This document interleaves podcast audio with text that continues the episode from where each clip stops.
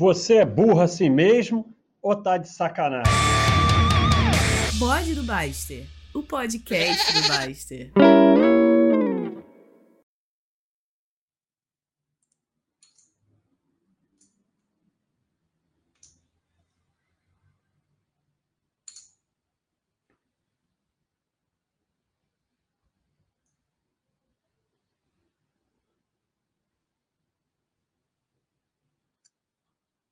Alô? Eu não tô. Sumiu o chat aqui. Eu acho que é. Alô, já começou isso aqui? Estamos ao vivo? Cara, eu tô na direita, o chat não aparece. O que, que eu tenho que fazer aqui, será? Ah, agora foi. Agora vai. Alô, pessoal, vamos, nós vamos fazer aqui, ó, com. Tudo bem aí? Alô? Entre o 6 e o 12. Não, não tem câmera ainda, mas tem menos barulho e microfone melhor. Um dia vai ter câmera.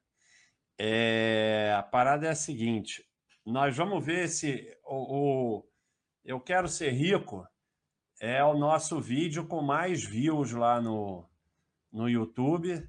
Tem mais de 500 mil views, então há muito tempo que eu não assisto, deve estar cheio de sardinhagem. A gente vai dar uma olhada nesse vídeo e ver o, o que que o que, que é sardinhagem, o que que por isso que se chama Se Eu Ainda Quero Ser Rico.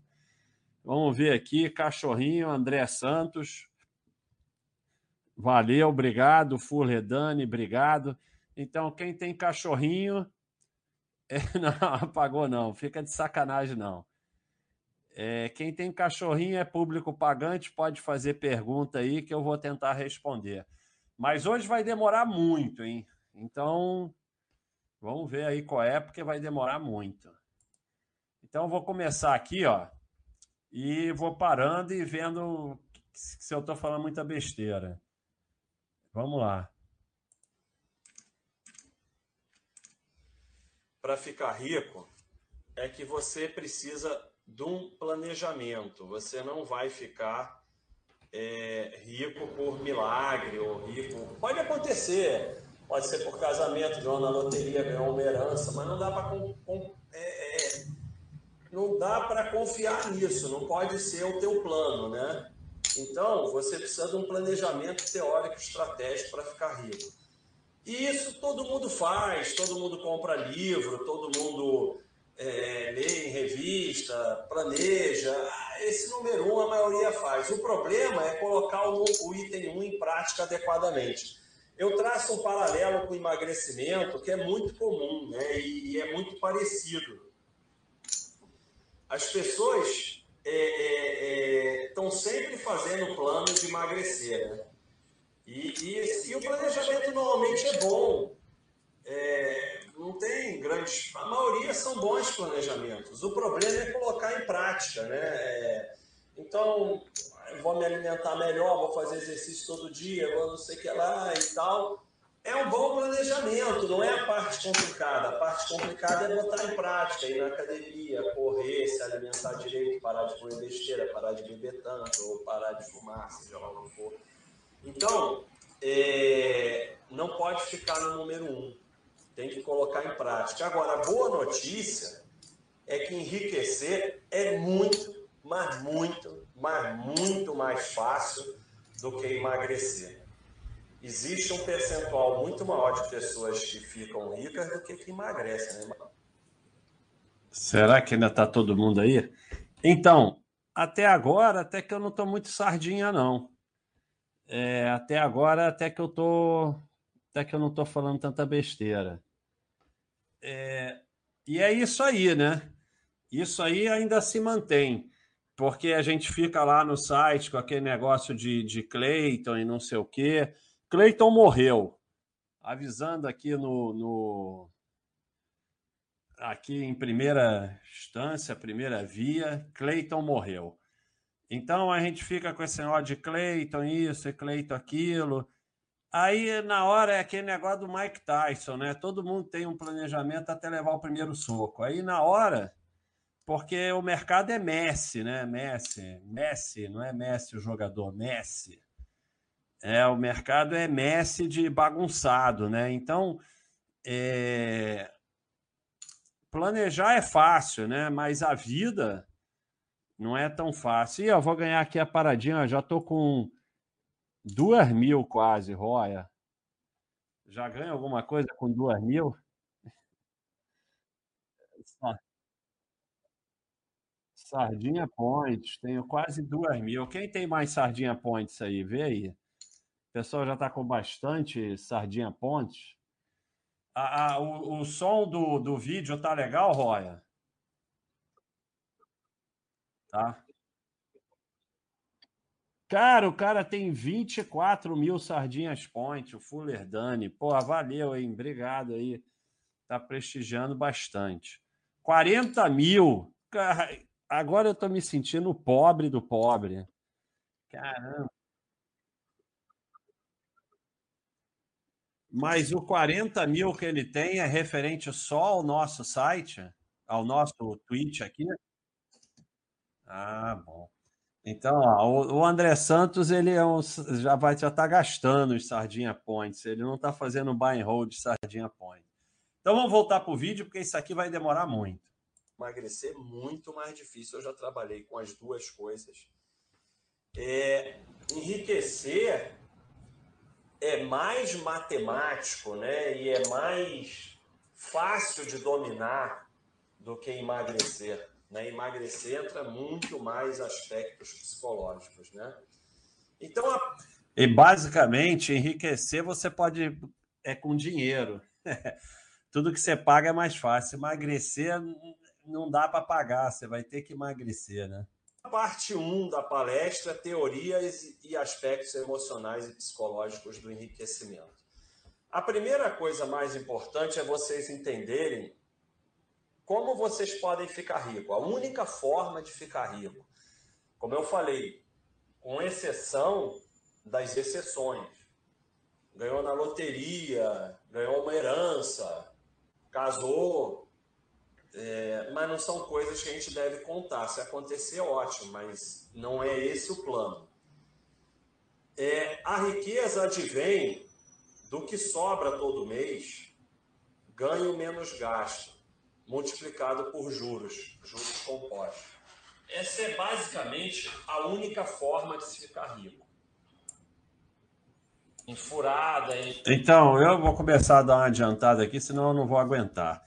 A parada é a seguinte: isso aqui ainda vale. A única coisa é que no livro novo, isso aqui vem de um livro, né? Eu quero ser rico. E no livro novo, eu troquei riqueza por tranquilidade financeira porque eu acho muito mais importante do que a riqueza é a tranquilidade financeira, isso varia de um para outro. Mas isso aqui não mudou. Você tem que sobrar todo mês, investir e ganhar juro em cima daquilo. É o único jeito de ficar rico. E aí vem o, o, o, o item fundamental aí, que é o tempo, né? Juros no tempo, né? Então eu dei uma ajeitada no livro novo, mas, mas não muda grandes coisas, né? Continua dando para entender, né? Que tem que sobrar aqui, investir e aí você vai ganhar juros no tempo. Deixa eu ver se tem alguma pergunta de público pagante. Público pagante. Ah.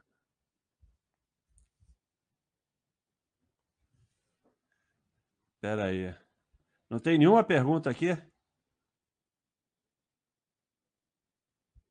Ah. É exatamente, ó. Tem um aqui falando, mas ele não tem direito de falar, mas eu vou colar dele. É, exatamente. O, o, o, o tempo é exponencial, então por isso que o tempo é tão importante. A coisa mais importante no investimento de vocês é o tempo é o que vai mais multiplicar o seu capital. E o que, que vocês fazem, bando de sardinha? Ficam girando, girando, girando, girando, girando, girando. E boa ideia aqui, ó. Nosso amigo Hanna. Vamos, vamos, vamos aumentar a velocidade desse troço aqui. Né? Porra, tá muito baixo e fala muito devagar, cara. Vamos aumentar. Um e meio. Se ainda tiver 10, a gente aumenta mais ainda. Vamos lá. Em maus investimentos, ele arrisca demais.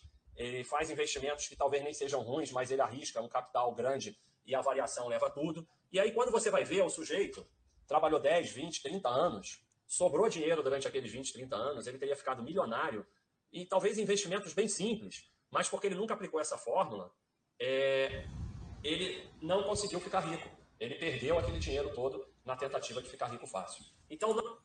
é, isso é um fator muito importante e é muito comum, né?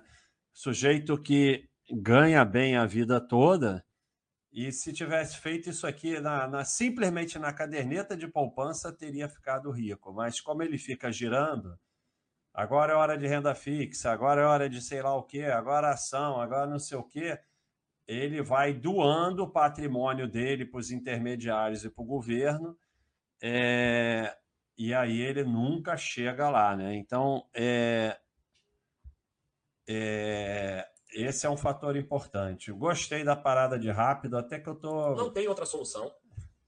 Tem que sobrar todo mês. Não tem jeito. Ah, um mês não sobrou porque teve um problema, tá bom.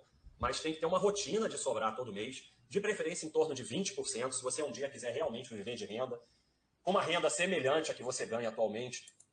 É. Em torno. O que, que acontece? É, Para você é, chegar a um patrimônio que vai te dar tranquilidade financeira no teu meio de vida, custo de vida e tal, é, você tem que chegar pelo menos a uns 20% do que você ganha. É, claro que não precisa ser todo mês e claro que não, não, é, não é um número absoluto. Não tem uma conta matemática para isso, exata.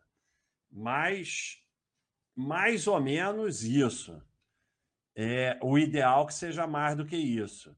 E o ideal é que você poupe os extras, décimo terceiro, férias, não sei o quê. O que vier de extra, você poupe também. E isso é uma coisa que você vai ter que ir controlando. Você vai poupando mais no início, conforme o patrimônio aumenta, não vai dar para ter câmera, não. Eu vi que eu mexo muito a mão aí quando eu estou falando, vai ficar esquisito. É, conforme o patrimônio aumenta, você pode ir gastando mais. Conforme você vai ficando mais velho e tudo, então vai ter que ter o bom senso. Vamos ver aqui o que o Walter Gate está perguntando. Baixa alguma dica para quem muda de estratégia com frequência, girando os percentuais de cada classe de ativo? Sim, parar de fazer isso. A dica é simples: parar de fazer isso é, para, para de, de mudar os percentuais de classes de cada ativo. Para que você vai ficar mudando isso toda hora? É uma vez por ano e olhe lá. Você faz um estudo. É, eu faço em abril que sai os balanços anuais da empresa, faço um estudo, vou lá no Baixo Exercício, planejo o ano e acabou. Aí é só aportar.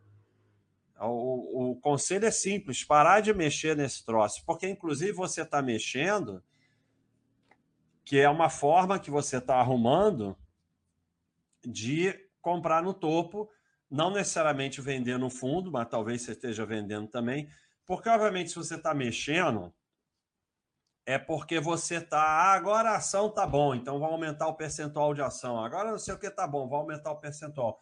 Então você está só arrumando uma forma de comprar no topo talvez vender no fundo, que é tudo que a gente quer fazer na bolsa, comprar no topo e vender no fundo. Se você der qualquer mole, você vai fazer isso. Vamos lá. Olha, já tem cinco minutos de vídeo, eu não vi nenhuma sardinhagem grave. Você tem que poupar em torno de 20% do que você ganha e tem que investir para se beneficiar dos juros compostos para esse dinheiro ir se multiplicando. Então, basicamente, essa é a fórmula da riqueza. Bem simples. Engraçado que a fórmula da, do emagrecimento é o contrário, né? O gasto tem que ser maior que o ganho. E ah, por que o enriquecimento é mais fácil? Porque o enriquecimento tem juro composto. E no emagrecimento, o juro composto é ao contrário. No emagrecimento é mais fácil emagrecer os primeiros quilos, depois vai ficando cada vez mais difícil. Já no enriquecimento, quanto mais tempo e quanto mais riqueza você acumula, mais fácil vai ficando. Então, é bem mais fácil. A gente pode dividir os seres humanos, que eu chamo muito de ser humano, é, no grupo mais comum.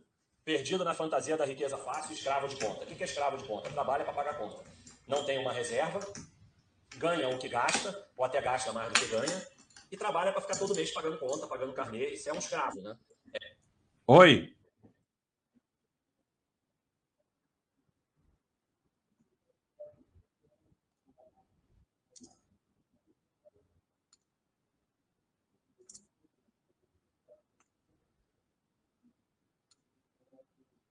É, porque é o seguinte: quando eu fui largando a medicina, eu, eu sempre fui muito ligado a esporte, saúde e tal. Eu fiz educação física. Então, eu fui é, abandonando hospital, CTI, tudo isso, e fui me especializando em uma medicina mais de saúde, né? Então, eu fiquei mais com é, orientação para esporte, alimentação, emagrecimento, parar de fumar, parar de beber, Droga não foi algo que eu trabalhei muito, não, porque droga é uma coisa que é mais complicado de trabalhar no consultório, né? Então, não é uma coisa que eu trabalhei muito. É, então, assim, e eu vi, e eu já, já tinha esse trabalho com o mercado financeiro e tal, e sempre tive, então eu vi essa associação, que realmente era, era bem parecido. Mas é mais fácil enriquecer do que emagrecer. Eu trabalhei com os dois, não tem nem comparação. É, é isso. É isso?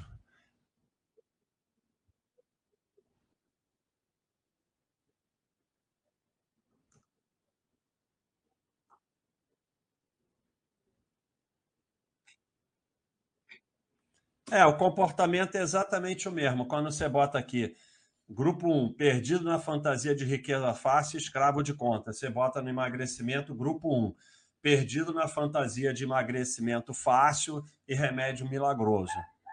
Né? Aí o grupo 2 sabe o que deve ser feito, mas não consegue fazer. Exatamente a mesma coisa no emagrecimento. E o grupo 3 sabe o que deve ser feito e faz, que é muito pouco, né?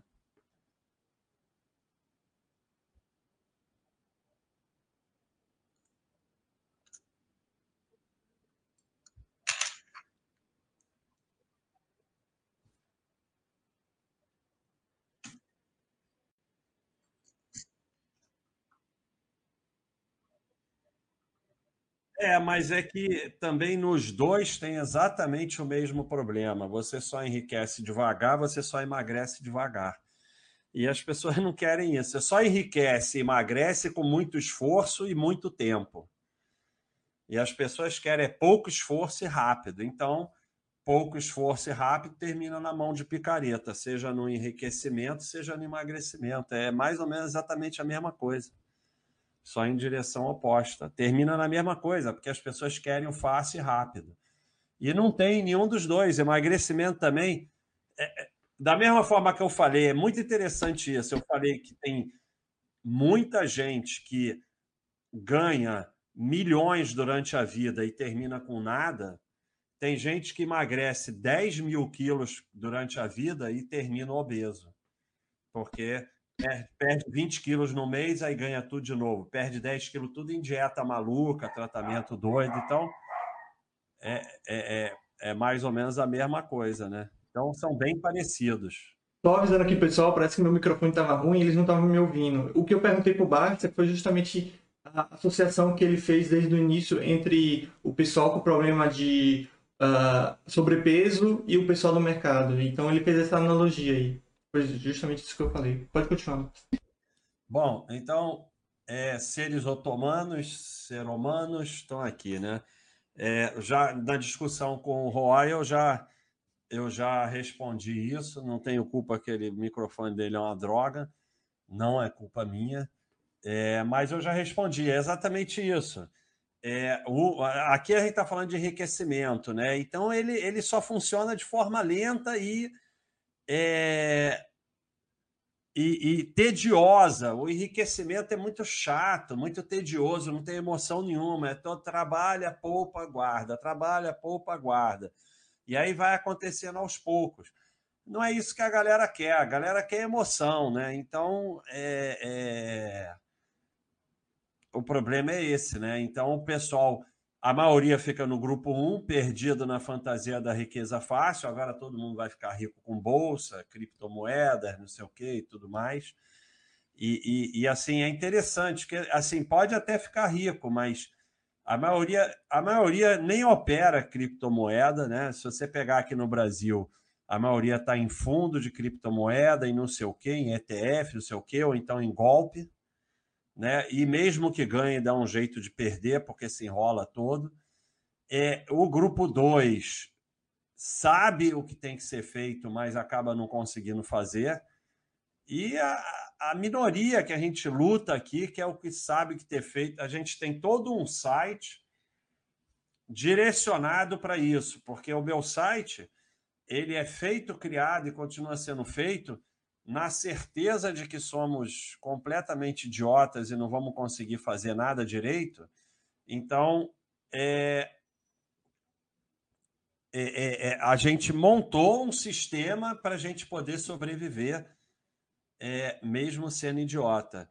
E, e, assim, esse grupo 1 é tão forte, seja emagrecimento, seja enriquecimento, que as pessoas não resistem. Elas, elas sabem que estão sendo enganadas, mas elas não resistem, não adianta, elas não conseguem resistir. É muito forte. Vamos lá, vamos no baixinho, rapidinho. É como a maioria vive. E como ele não tem um planejamento e não sobra nada, ele só pode é, sonhar com fantasia de riqueza fácil, com investimento que dá tanto por cento ao mês, com investimento garantido, com negócios fantásticos, porque o sistema de poupar todo mês e se beneficiar dos juros compostos não está disponível para ele, porque ele se coloca numa armadilha de virar escravo de conta.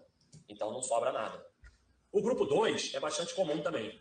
Sabe o que tem que ser feito, mas não consegue fazer. Já é falei comum. tudo isso. Para, baixo. Tem que ganhar, gastar. Já fala, mesmo rápido.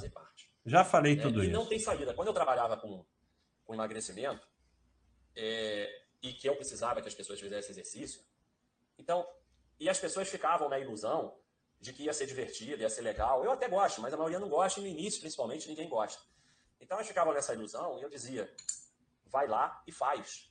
Não é para gostar, não é para se divertir, não é para ficar feliz, é para fazer. Depois, naturalmente, a felicidade vem. É a mesma coisa aqui. Você pouco investe, vai montando uma reserva, você vai abrir mão de alguma coisa, mas aos poucos a felicidade vai vir para sua vida. Por quê? Porque você quer fazer uma viagem para a Europa, você vai lá, pega o dinheiro e viaja. Você quer fazer um curso para melhorar e depois poder ganhar mais, você pode fazer o curso. Você quer mudar, é, trocar de carro, você pode trocar de carro, porque você passou a ter uma reserva, porque você não é mais escravo de conta. Então, da mesma forma, quando eu falava vai lá e faz, não, não, não tem que gostar, não tem que nada, tem que fazer, depois a pessoa começava a sentir mais saúde, emagrecer, ficar mais bonito, ter mais disposição, a felicidade vinha. Então você tem que começar a fazer. A felicidade vai vir naturalmente, conforme você for deixando de ser escravo de contas, conforme você for se tornando um ser humano livre. Um ser humano que tem uma reserva de dois anos, três, quatro anos de contas, passou a ser um ser humano livre. Porque se ele ficar sem trabalho, ele não morre, ele não tem que trabalhar só para pagar conta, ele pode buscar um trabalho melhor, ele pode tirar férias, ele pode se dar o luxo de, de fazer um passeio, seja lá o que for, sem se colocar em dificuldade, e ele não tem que tudo fazer carneiro, carneiro, carneiro. Bom, é... pessoal, pode colocar as perguntas aí à vontade que eu depois vou responder. Como gira a roda da fortuna, que é o capítulo 2 do livro. Girar patrimônio enriquece intermediário e governo. Acumular patrimônio enriquece quem está acumulando. Um dos então, isso é a base do nosso é, patrimônio não se gira, patrimônio se acumula. É, rico só compra e pobre, esperto, fica girando. É, toda vez que você gira, a única coisa certa é que você vai perder. Se com o giro você vai conseguir é, recuperar, é uma dúvida e provavelmente não porque toda vez que você gira, você paga intermediário, paga governo, por isso que toda a mídia, toda a corretora, todos os analistas, eles só te estimulam a girar. Né? Agora é hora disso, agora é hora daquilo, carteira semanal, carteira mensal, carteira não sei o quê. É, é um monte de suposto fora de série, que na verdade é um idiota, ensinando um monte de idiota a se iludir que são fora de série, quando os poucos fora de série não participam de nada disso, né? Então, girar patrimônio enriquece intermediário e governo, acumular patrimônio enriquece quem está acumulando. A única forma de enriquecer é essa, acumular e juro composto sobre o que você está acumulando. O resto é enriquecer os outros. Vamos ver. Vamos lá, baixinho. Grandes Fala rapidinho. problemas é, de e, e o pior que isso é a maioria dos amadores, a maioria dos profissionais, a maioria dos analistas, a maioria da mídia, a maioria de tudo não consegue entender a diferença entre patrimônio e capital de risco. O que você, você pode ter um percentual do seu, do seu capital como capital de risco. Esse capital de risco pode ser usado para tentar ganhar dinheiro na variação de. Chegou a primeira sardinhagem. Vamos anotar aqui para gente, porque vocês não sabem, mas esse esse vídeo vai lá e come. Olha só, tem os meus papeizinhos, tem as ideias, cara, legal essa ideia. Então, esse vídeo já foi editado, a gente já tirou um monte de sardinice, mas agora vamos tirar mais. Quem sabe faz ao vivo. O que, que eu estou fazendo aqui? Eu estou revendo o vídeo para tirar as sardinice. CAR, capital alocado a risco, isso é sardinice, pessoal.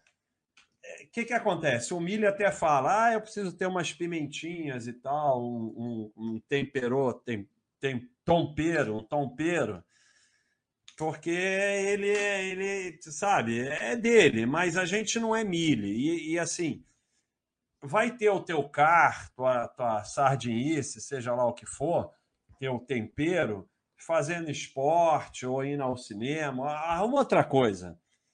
É, o que, que acontece? Teoricamente, se você botar, sei lá, 3% do seu patrimônio em capital alocado a risco, não vai te acontecer nada. Na teoria, não vai te acontecer nada. Mas, é, na prática, o que vai acontecer é que a sardinice, é, o bullshit, ele sempre vai te dominar. Não tem jeito. Ele, ele, ele te domina. Você não pode abrir a porta. Abriu a porta, já era. Então, não vai ficar em 3% vai aumentar, vai te causar estresse, vai tomar conta da tua vida. Então, acabou. Negócio de carro acabou. É, vamos acabar. Já, já descobrimos uma sardinice aqui. O vídeo era para o chat era para isso mesmo. Então já foi uma sardinice. Eu botei um pouquinho mais rápido também. Então esquece esse negócio de capital alocado a risco. É, é tipo assim. Vou dar o um exemplo. Que, que é isso? O médico vai lá, você tem um, você tem um tumor, o médico vai lá, tira o tumor e fala: não, vou deixar aqui 3% do tumor. O que, que vai acontecer? Daqui a pouco o tumor tomou tudo de novo. Então o médico vai lá, ele, ele é muito pelo contrário. O que, é que o cirurgião faz? Ele tira o tumor todo, ele analisa as bordas, o tecido em volta, é, a patologia olha e ele ainda tira um pouco de margem de segurança. Então você tira até com margem de segurança. Deixa o carro aí, é igual um tumor que você deixa um pouquinho. Esquece. Preços pode ser fazendo trade com ações, pode ser fazendo trade com imóveis, tudo sardinha. sala velho com certo e vende. Pode ser em qualquer coisa que você se desenvolva e aprenda. Mas o, o grande bolo do seu capital é patrimônio, é para ser acumulado, não é para girar. Então, não importa se é imóvel, ações, renda fixa, é, é, FI, moeda, você acumula. E você acumula o quê? Acumula valor, não é preço. O, o, o ser humano, o amador, ele está obcecado com preço. Então ele fica lá, preço, preço. O que importa é valor. Você tem um apartamento de quarto sala bem localizado que aluga fácil, que vende fácil. Ele tem valor. Ah, construiu uma favela do lado. Perdeu o valor. Tira seu dinheiro daquele local e coloca em outro local como acúmulo de patrimônio. Então, o que vai te enriquecer? É, aqui tem o, o, o CAR, já foi bando de sardinhas, já estou até nervoso querendo dar voadeira nesse sardinha aí. Aqui é outra coisa complicada, né? Porque a gente falava assim: ah, não, você acumula em valor, perdeu o valor, você sai. E aí vira giro de patrimônio. Esse negócio de perder o valor, você sai. É, hoje em dia, o que a gente sabe é que é, é, a gente não sabe quando perde o valor. Então, a não ser que, assim, eu até postei isso esses dias, eu não, eu não faço nada. O máximo que eu faço é parar de comprar. Agora, é claro, isso. É... Mas é muito complicado. Vou falar com vocês. Um imóvel até pode ser. Né? Começou aquele bairro, obviamente, a cair, começa uma favela perto e tal. Você... Um imóvel, eu acho que é um que ainda dá para você fazer isso com a ação, sabe? Vai virar venda no fundo. A gente viu exemplos recentes de Eternite, virou uma droga, voltou. CSN Gerdau, agora você vai ver o TOTOS, ah, não sei o quê. Então, e o que, que acontece? Aí você fala assim: ah, não, OGX. OGX realmente. Só que assim, você botou mil reais em OGX lá atrás, ficou esperando ela ficar boa, não foi, não, não botou mais. Agora você tem R$ 2,50. Vai sair para quê? Não faz diferença. Então, assim, é, quando fica óbvio que não realmente não tem valor, já não vale mais nada mesmo. Então, eu acho que isso aí é, isso aí também é uma coisa que mudou muito, né? É, tem muito material no site sobre isso. Fica quieto. É, como eu mostrei lá a fórmula, sobrar todo mês e todo mês acumular patrimônio. Esse patrimônio ele vai se multiplicando através dos juros compostos e você vai ficar rico até o dia que esse patrimônio vai produzir tanta renda que você não precisa nem mais trabalhar se não quiser, apesar que trabalhar é sempre bom. Ficar girando o patrimônio, o exemplo clássico é apartamento. Você sai de um apartamento para o outro, vamos dizer um apartamento de 400 mil reais. Aí você quer se mudar, você sai de um para outro, vai embora 50 mil reais nessa troca. Porque é o intermediário, é o governo, é o imposto, é o ITBI, é não sei o quê, é a mudança, não sei o que lá. Olha, 50 mil. A única coisa concreta quando você vende seu patrimônio é que seu patrimônio diminui. Então, não é que você não possa vender nunca. Mas você tem que. O que vai te fazer ficar rico é ficar o máximo de tempo possível em bons investimentos. E não girar. Você faz os ajustes acumulando mais. Ah, eu tenho muito dinheiro em renda fixa, eu quero ter mais dinheiro em ação. Deixa a renda fixa quieta e todo o dinheiro novo bota em ação. Ah, eu tenho muita ação, eu quero mais renda fixa. Deixa a ação quieta se tiver valor. Se tiver valor, se for em bons investimentos. Pega todo o dinheiro novo do trabalho, aluguel, dividendo das ações e bota em renda fixa. Daqui a um tempo você tem ação em renda fixa. Quando você gira, você continua o resto da vida tendo uma coisa só. E teu patrimônio não cresce, porque cada vez que você gira, você vai perdendo um pouco. Então, tem um gráfico aqui que mostra isso de forma. Eu, assim, cada vez que eu olho isso aqui, eu me emociono. E vocês deviam se emocionar também. As colunas brancas são o retorno bruto. As colunas pretas são o retorno líquido, que é o retorno menos os custos. E cinza é o turnover, é o quanto você gira. Então, cada indivíduo tem uma taxa de acerto. Cada indivíduo tem uma taxa de acerto. E essa taxa de acerto não muda se você gira ou faz trade uma vez por hora, uma vez por dia, uma vez por semana, uma vez por mês, uma vez por ano. É, a única coisa que muda é que quanto mais você gira, maior o custo. E mesmo que você seja um trader profissional vencedor, não há como fugir disso. Os traders vencedores que eu conheci se preocupavam com isso. Porque quanto mais você gira, maior o custo. Não há como. Olha como o retorno líquido vai caindo é, conforme a, a, o giro vai aumentando. E o retorno bruto permanece o mesmo. Então, a única coisa que você faz quando você fica gerando seu patrimônio nesse negócio de jornal, agora é hora de renda fixa, agora é hora de ações, agora é bom imóvel, agora é não sei o quê, é que você vai detonando o teu patrimônio. Vai ficando todo, você vai sustentando o sistema, você passa a vida sustentando o sistema. Só isso. O teu patrimônio vai ficando com os intermediários e com o governo. Porque se você consegue ficar muito, mas muito tempo num bom investimento, que deve ser o objetivo, os custos são menores, os impostos são menores ou inexistentes e os juros compostos são maiores. Somando tudo, isso faz uma diferença danada no enriquecimento. Então, o que você tem que buscar é sempre bons investimentos de valor e se manter neles o máximo de tempo. Eles vão é, é, produzindo renda que você vai reaplicar até o dia que você está realmente rico e você pode usar aquela renda para fazer o que você quiser e viver tranquilo. Então o objetivo é esse. O amador não ganha girando, o amador não ganha comprando e vendendo. O amador só enriquece trabalhando, poupando e acumulando. Isso aqui é, é, é... Roya, para de fazer bagunça aí, cara. Foi mal. Não, só ia falar, adicionar. Eu não sei nem se, se nessa apresentação você já tinha aquele gráfico de dias fora do mercado. Não, não. Porque não. quando você junta esse gráfico que você acabou de mostrar com esse de dias, fica mais, mais evidente ainda essa questão de ficar no mercado o máximo de tempo, né? Porque os grandes retornos, eles, eles não são diários, né? Digamos assim. Tem vezes que não, é dá mais. melhores dias. Exatamente. Isso é uma coisa impressionante, assim, você você isso falando em ações, né? Porque aqui essa palestra é um pouco ampla, não é de ações, é de investimento. Mas falando em ações que o Roya falou, né? É quando você vai ver o grande retorno que você tem em 20 anos, aquele retorno veio de poucos dias. Se você ficou de fora naqueles dias, já era. Então, é, eu tenho uma experiência enorme né, com o amador e, e, tive lá dentro. Uma das razões que eu pulei fora lá de dentro é porque era deprimente, né? É, todos perdem, todos, todos, não tem exceção, todos perdem. Não tem exceção. Normalmente tem exceção, aqui não tem exceção. Amador trader, todos, 100% perdem. Agora, tem a exceção dos que fingem que ganham, né? Muita gente sustenta o próprio vício, né? Você tem o viciado terrível, que eu acompanhei alguns, tentei ajudar, que perde todo o patrimônio, perde a família, perde tudo.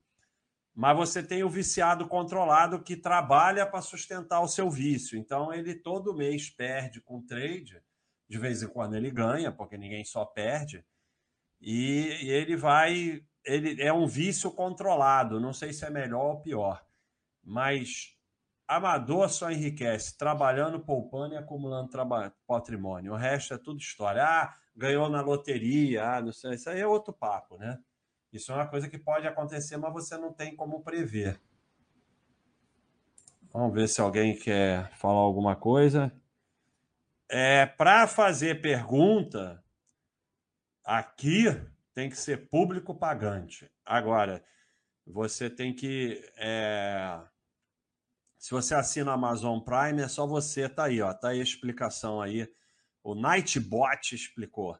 Então lê a explicação. Agora, se você é assinante da Baster.com, você, se você tiver o Amazon, não, aqui não é, me desculpe, aqui não é o site. aí você pergunta, esse vídeo vai ser postado lá no site e você pergunta lá. Aqui é um trabalho separado. É, você pode perguntar lá no site que eu vou que eu vou responder. Eu respondo tudo lá. Pode vai lá e bota a pergunta lá agora na parte de FIIs e imóveis. Quando terminar aqui, eu estou te respondendo. Entendeu? Então, assim, se, é, nós não estamos tirando nada dos assinantes. Todos os chats dos assinantes continuam lá. Isso aqui é um extra e isso aqui vai para a galeria de vídeos que o assinante vê e vai para o bode do Baixa que o assinante vê. Então, nada está sendo retirado do assinante, mas aqui a gente está começando um novo trabalho e aqui as perguntas. Ó, vou ganhar aqui Sardinha Points. Dois mil já. É, as perguntas são para quem é, faz essa parada aí que está aí. Então vamos continuar, pessoal. Patrimônio. Você Fala, não é proibido de fazer trade, não tem nada de errado de fazer trade. Mas o trade tem um objetivo, que os lucros dos trades sejam investidos em patrimônio. Senão, eles não têm o menor sentido. O trade por si só não tem sentido. Ninguém vai viver de trade, isso é fantasia vai ficar é, dobrando a aposta, dobrando a aposta, dobrando a aposta, dobrando a aposta, até fazer um trade de 5 bilhões e ficar rico. Não. O que, que é o bom trader, o trader profissional? Ele pega o lucro do trade, nada impede que ele pegue o lucro do trade, compra um presente para a esposa, vá jantar fora, mas ele pega uma parte desse lucro e, e aplica em patrimônio. Compra ação, compra renda fixa, compra imóvel. Quando eu trabalhei com trader profissional, quando você ia ver, ele tinha um monte de imóvel, tinha ação, tinha renda fixa. Claro, porque o trader tem períodos de perdas. O melhor trader do mundo tem períodos de perdas. Então, ele tem que ter patrimônio, ele tem que ter. É, isso é uma coisa muito interessante, né? É, se, é, eu, eu trabalhei na época, não sei se esses traders ganhavam fazendo trade ou, ou corretagem, não interessa, mas todos tinham imóveis, todos tinham as ações. Na época, a ação era Petrobras, Vale, Banco do Brasil, Itaú, e não tinha esse monte de ação que tem hoje. Aí você vê, o cara tinha as ações dele lá quietas, não mexia nunca, tinha imóvel, tinha não sei o quê. O Sardinha Trader do Facebook, ele é só trade né? Então, é, é uma coisa interessante é que os deslumbrados do Facebook, das redes sociais, que ficam lá disputando quem posta a boleta, eles vivem um mundo à parte, eles não têm ideia do que seja trade, eles vivem lá num, num, num mundo totalmente à parte, que não tem nada a ver com trade, a única objetivo deles é sustentar a corretora. E o day trade foi inventado pelas corretoras para gerar corretagem. Nenhum trader profissional fica fazendo day trade. Se você for numa, numa mesa de banco e falar day trade, você está expulso. Então, day trade é uma coisa feita por sardinha para sustentar a corretora. É o único objetivo do day trade. É reserva. E é com isso que ele enriquece. O que fez ele enriquecer foi investir o dinheiro, o lucro dos trades, em patrimônio. Você enriquece trabalhando, poupando e acumulando patrimônio. Não adianta amador, por exemplo, que comprar e vender imóvel. Você pode até transformar isso na sua profissão. Tudo bem. Mas vai ficar amador comprando e vendendo imóvel, vai tomar, e vai ficar seguindo o jornal, que agora é hora de imóvel, agora é hora de renda fixa, agora é hora de ações. Por exemplo, a última, hora, a última época que os jornais todos e, uma, e um monte de analista falou que era hora de sair da, da, da Bolsa para renda fixa foi em 2008, no auge da crise. Quando a Bolsa estava 29 mil, Petrobras 14 reais e vale, sei lá, 17 reais. Aí eles falam que é para sair da Bolsa porque o mundo vai acabar. Você vai ficar seguindo isso, você vai ficar... além de você gastar um dinheirão na troca, você só vai ficar comprando topo e vendendo fundo. Tá bom, você quer aumentar sua participação na Bolsa? Como eu falei, pega todo o dinheiro novo e bota em Bolsa. Mas não tira de outros locais que tenham valor. Se alguma, algum investimento seu perder o valor, você vai tirar e vai espalhar pelos seus investimentos.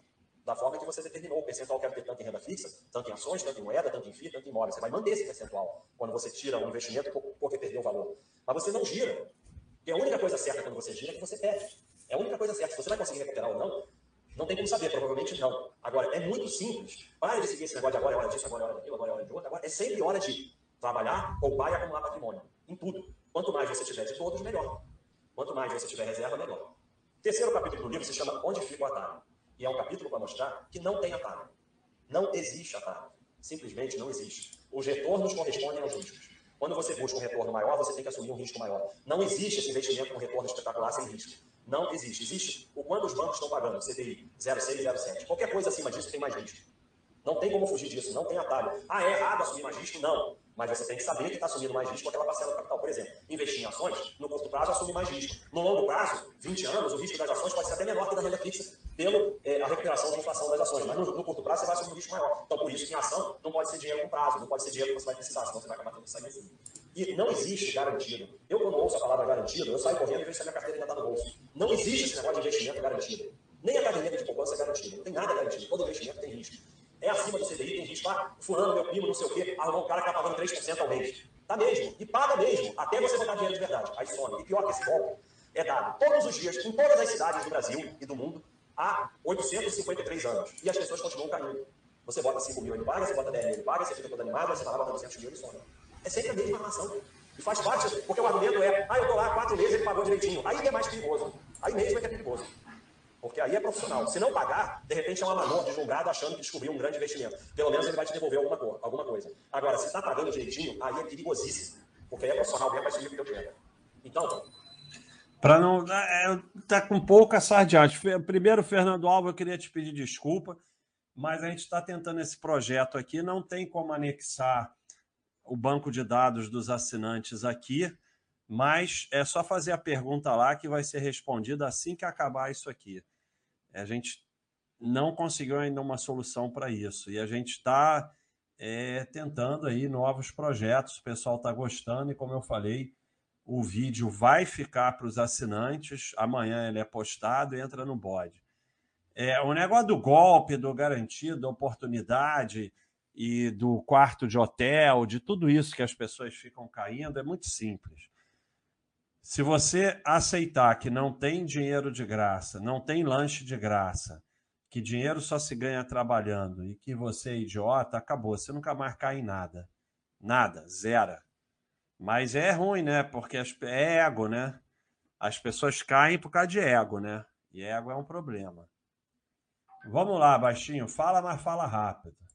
Não existe atalho. Trabalhar, poupar, se aproveitar, investir, se aproveitar dos juros compostos, como foi a fórmula da riqueza que eu mostrei no começo. É igualzinho emagrecer, não tem atalho. Quer emagrecer, vai ter que comer menos e fazer mais exercício. Não tem solução, não adianta, simplesmente. Agora, isso vai ficar divertido, vai trazer felicidade? Vai. Porque o dia que você tiver três imóveis alugados, não sei quanto em ação, não sei quanto em renda fixa, FI, e no final do mês, você deitado em casa, esse, todos esses investimentos fizer uma renda que é equivalente ao seu trabalho, você está com a vida garantida e está feliz. Mas você vai ter que fazer alguma coisa para chegar lá, não tem saída. E se você tentar um atalho, é o que eu vejo.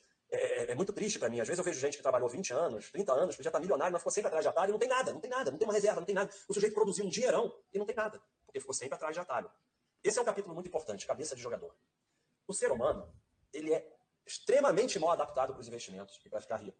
Porque o ser humano tem cabeça de jogador. Ele só pensa em preço. O ser humano, ele detesta isso que eu estou falando, ser humano.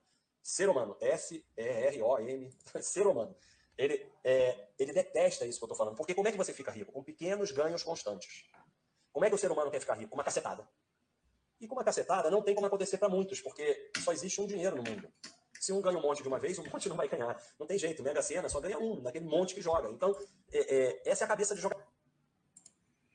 O Minas BH, é só você botar a pergunta em qualquer lugar lá, que quando acabar a gente responde. Mas a gente vai ver se tem algum jeito. Mas é só você botar a pergunta em qualquer lugar do site. Você bota a pergunta em qualquer lugar do site, nenhuma pergunta deixa de ser respondida. Isso aqui é muito simples. É... Mas é, a gente é uma ideia a gente botar um local para perguntas para no final a gente responder. Mas a gente é uma ideia. Vamos, vamos pensar nisso. Vou escrever aqui no meu papelzinho.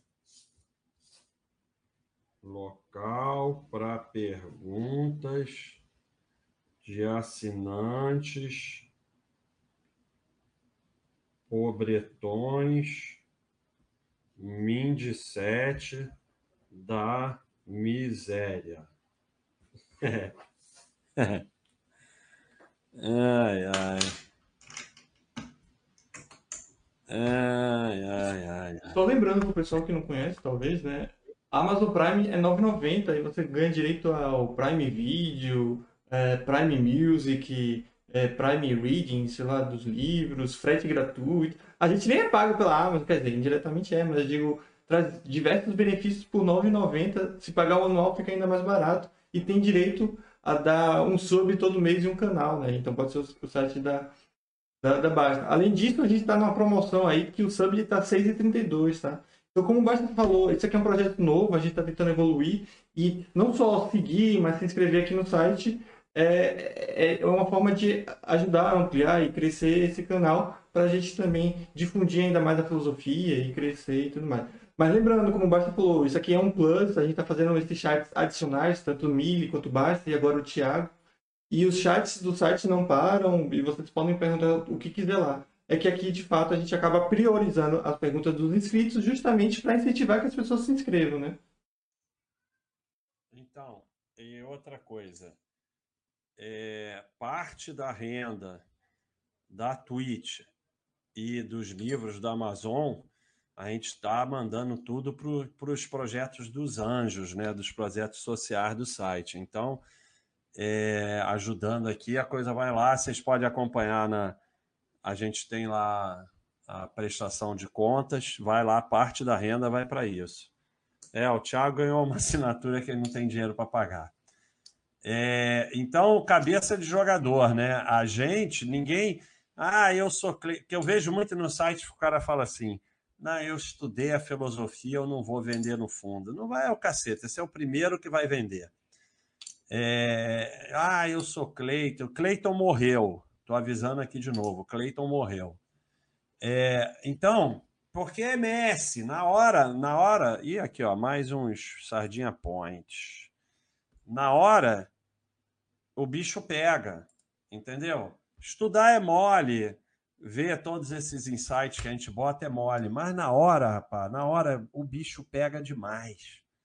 E não é fácil. Em 2008, eu não vendi ação, mas diversas vezes é, o baixista mandava comprar e eu não conseguia comprar. Não conseguia. É, não, então, isso eu tô lá, 20, 30 anos no mercado, é muito difícil, cara. O mundo está acabando. O mundo vai acabar. E a gente é ser humano, e a gente tem emoção, e a gente tem família, e tudo é muito difícil, cara. Não acha que é fácil, não. Então a gente tem cabeça de jogador.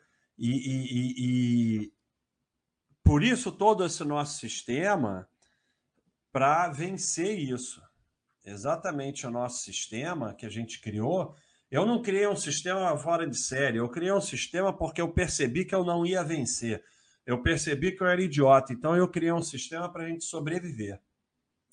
Ele, na bolsa eles fazem. Na bolsa que dá prazer é aquela cacetada. Só que perde tanto que aquela cacetada se dilui. E o que, que faz ficar rico na bolsa? Pequenos ganhos constantes. Isso é que faz ficar rico. Mas a cabeça de jogador é muito difícil.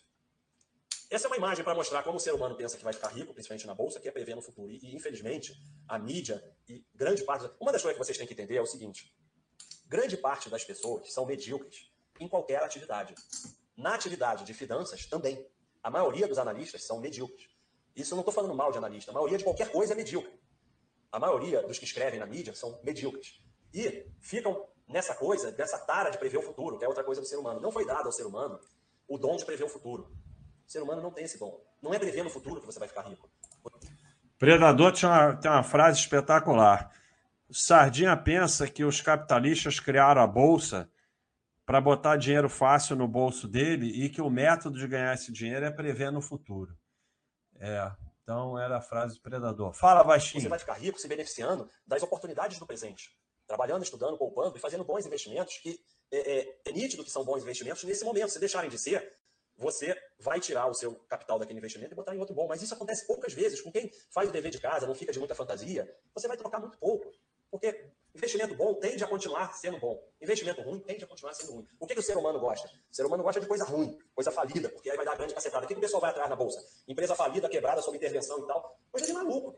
Qual é a ação que te dá dinheiro na bolsa? Aquela ação redondinha, que tem sempre lucro todo ano, aquela empresa certinha. Mas não, o pessoal quer achar aquela empresa que só ele sabe, pá, que vai ficar rico sozinho, que não sei o quê, ai, não sei o quê, falaram que vai bombar. Então, é, não adianta ir atrás de nada de prever o futuro. Você quer diferenciar a coisa séria da não séria, a análise séria da não séria? A coisa séria educa. O que não é sério prevê o futuro. E aí fica sempre os messias, porque é milhões e milhões de analistas no mundo todo chutando sobre o futuro, uma hora não acerta. E aí é o Messias da vez, porque a gente tem necessidade de seguir alguém. Então era aquele indiano, iraniano, não sei, que o doutor pessimismo quebrou. A empresa dele quebrou. Quer dizer, ele é excelente, mas a empresa dele quebrou. Provavelmente porque, ele acredita, porque tem dois tipos. O picareta profissional mesmo, ele não acredita nas mentiras dele. Então esse fica rico e se dá bem. Agora tem o picareta iludido, ele acredita nas mentiras dele. Esse está ferrado, esse quebra mesmo. Então, aquele sujeito errou tudo, tudo, tudo, tudo. Mas resolveu que ele era o Deus da vez. Antes do tal do japonês, no fim da história, errou tudo também. Mas durante 3, 4, 5 anos fica ganhando um dinheirão, vendendo livro, dando palestra e tal, até acharem outra. E aí todo mundo chuta, chuta, chuta, chuta, uma hora um tem que acertar. Não, não é do Orkut, não. É o... Acho que esse é o nome. Esse. Basta. Esse negócio de é... você falar que. Outro erro. Esse negócio que você ah. fala que esses caras que tentam prever, né? Isso vai muito de contra essa galera que, que gosta de acompanhar a filosofia de economia, né? Teorias de economia e tudo mais, né? Porque muitas vezes eles podem até estar certo, né? E provavelmente estão, né? A questão é que nunca ninguém consegue acertar o time, né? Que é o mais importante. E foi justamente o que você falou, né? Há quanto tempo alguém está falando que vai ter uma. vai estourar a bolha da, da, da, Bolsa dos Estados Unidos, né? E quando estoura, sei lá, que cai 50%, mas antes já subiu 300%, né? Bem interessante. Não, e é, você vê, o, o exemplo crasso que a gente está vivendo agora é o negócio de que o o Fed está emitindo demais. Pode ser até que seja uma análise certa, mas essa análise já tem 10 anos. Quando começaram a reclamar disso, tem 10 anos, e há 10 anos que a bolsa só sobe. Então, é, aí um dia vai cair e vai dizer que o Fed está imprimindo demais, viu? Estava certo. Só que acontece que as pessoas que agem em cima das suas previsões já quebraram pelo caminho. Então, sabe? É, é, é, que nem o pessoal que vende descoberta empresa que vai falir, só que quando a empresa falha, ele já quebrou, porque se antes de falir ela. Ó, hora de fazer. Eu tinha que acabar isso aqui, tá? É hora de fazer alongamento, tá dizendo aqui o celular. É, tem que ter. Senão eu não faço. Se não tiver, mas tá, agora vocês me ferraram. Então, é, é não adianta acertar, exatamente o que você falou, tem que acertar o time. O problema é que o pessoal. Mas aí os analistas, eles não. 99% deles não agem em cima do que, do que eles falam. Eles querem acertar para vender livro e ganhar dinheiro em palestra. Vai chutando qualquer coisa até que um dia acerta. Ah, basicamente é isso. Então, fala aí, baixinho, mas fala rápido. grave que leva muito prejuízo é o empate. Você tem nesse momento, e todas as pessoas do mundo têm nesse momento, Rubini, exatamente. Rubini errou tudo, quebrou, a empresa dele quebrou, mas é o Messias durante alguns anos. Depois vai ser esquecido, vai ser substituído por outro Messias. Porque atualmente tem um monte chutando um monte de coisa, algum vai acertar. É claro. Mas voltando aqui. Todas as pessoas do mundo têm nesse momento o que elas têm nesse momento. Qual é o seu capital? X. Isso é o que você tem. Todo mundo que tem ação da Petrobras tem ação da Petrobras a 21,50. Essa é a realidade. Essa coisa do empate do esperar empatar, recuperar prejuízo. Isso é uma das principais razões que a maioria só termina em prejuízo. Quando você vai ver a história de grandes homens, grandes empresários, não é que eles não erraram. Todos erraram muito, todos tiveram prejuízo.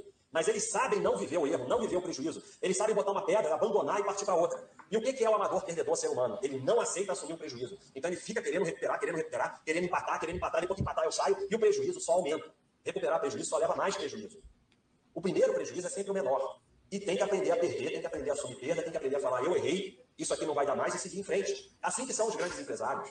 Eles erram, só que eles sabem seguir em frente. Eles não ficam nesse negócio de quando empatar eu saio, não. Quando eles veem que é ruim, eles querem sair na mesma hora a qualquer preço. Porque o que, que acontece? Um mau investimento, ele está diminuindo o seu patrimônio. E quanto mais tempo você ficar nele, mais ele vai diminuir o seu patrimônio. E cai numa ilusão maluca, por exemplo, porque ficam num negócio ruim, que botou 40 mil, agora tem 20, aí fala, quando voltar para 40 eu saio.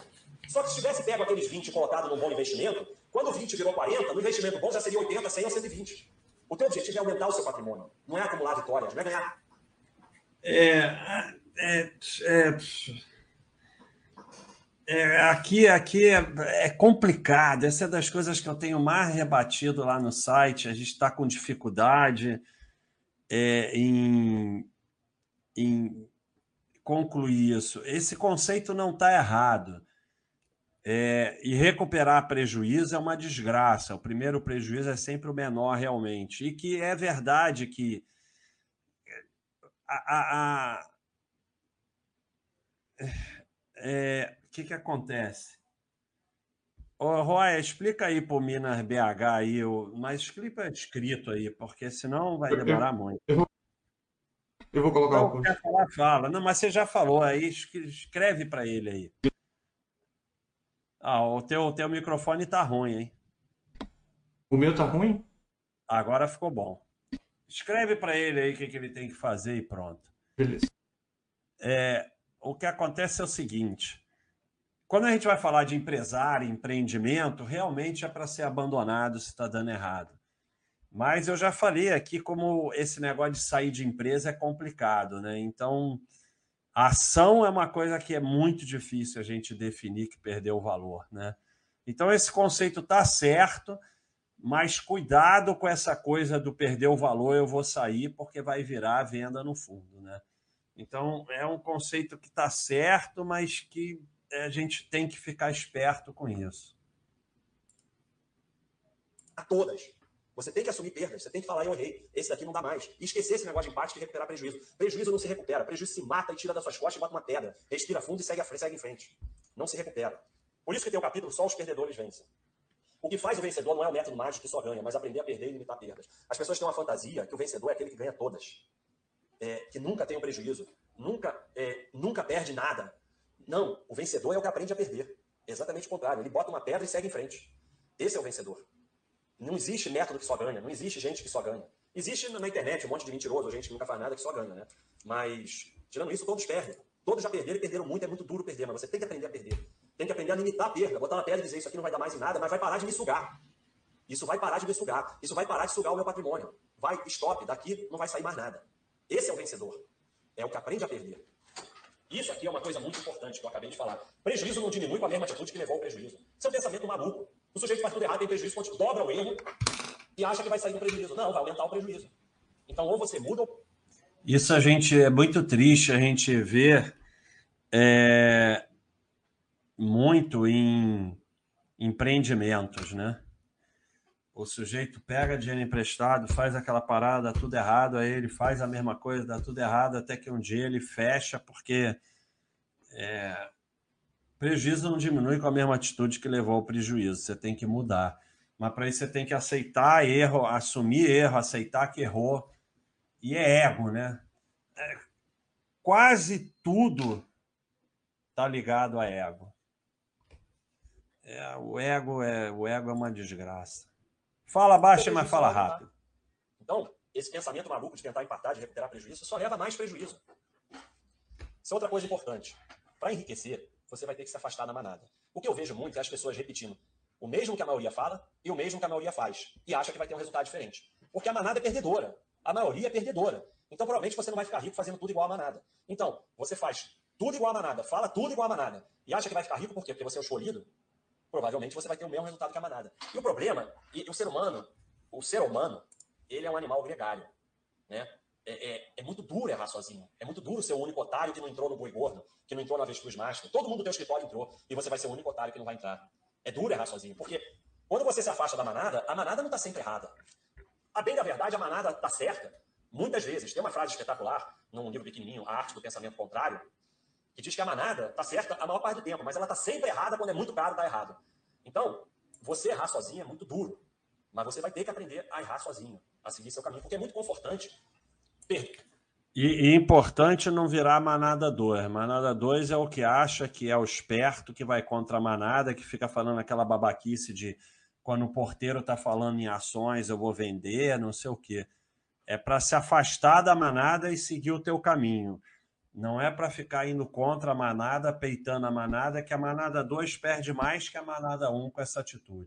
E tem até uma frase basta que eu vi recentemente, né, que eu acho que vai muito de encontro com isso, né? Coisas boas acontecem com pessoas ruins e coisas ruins acontecem com pessoas boas, né?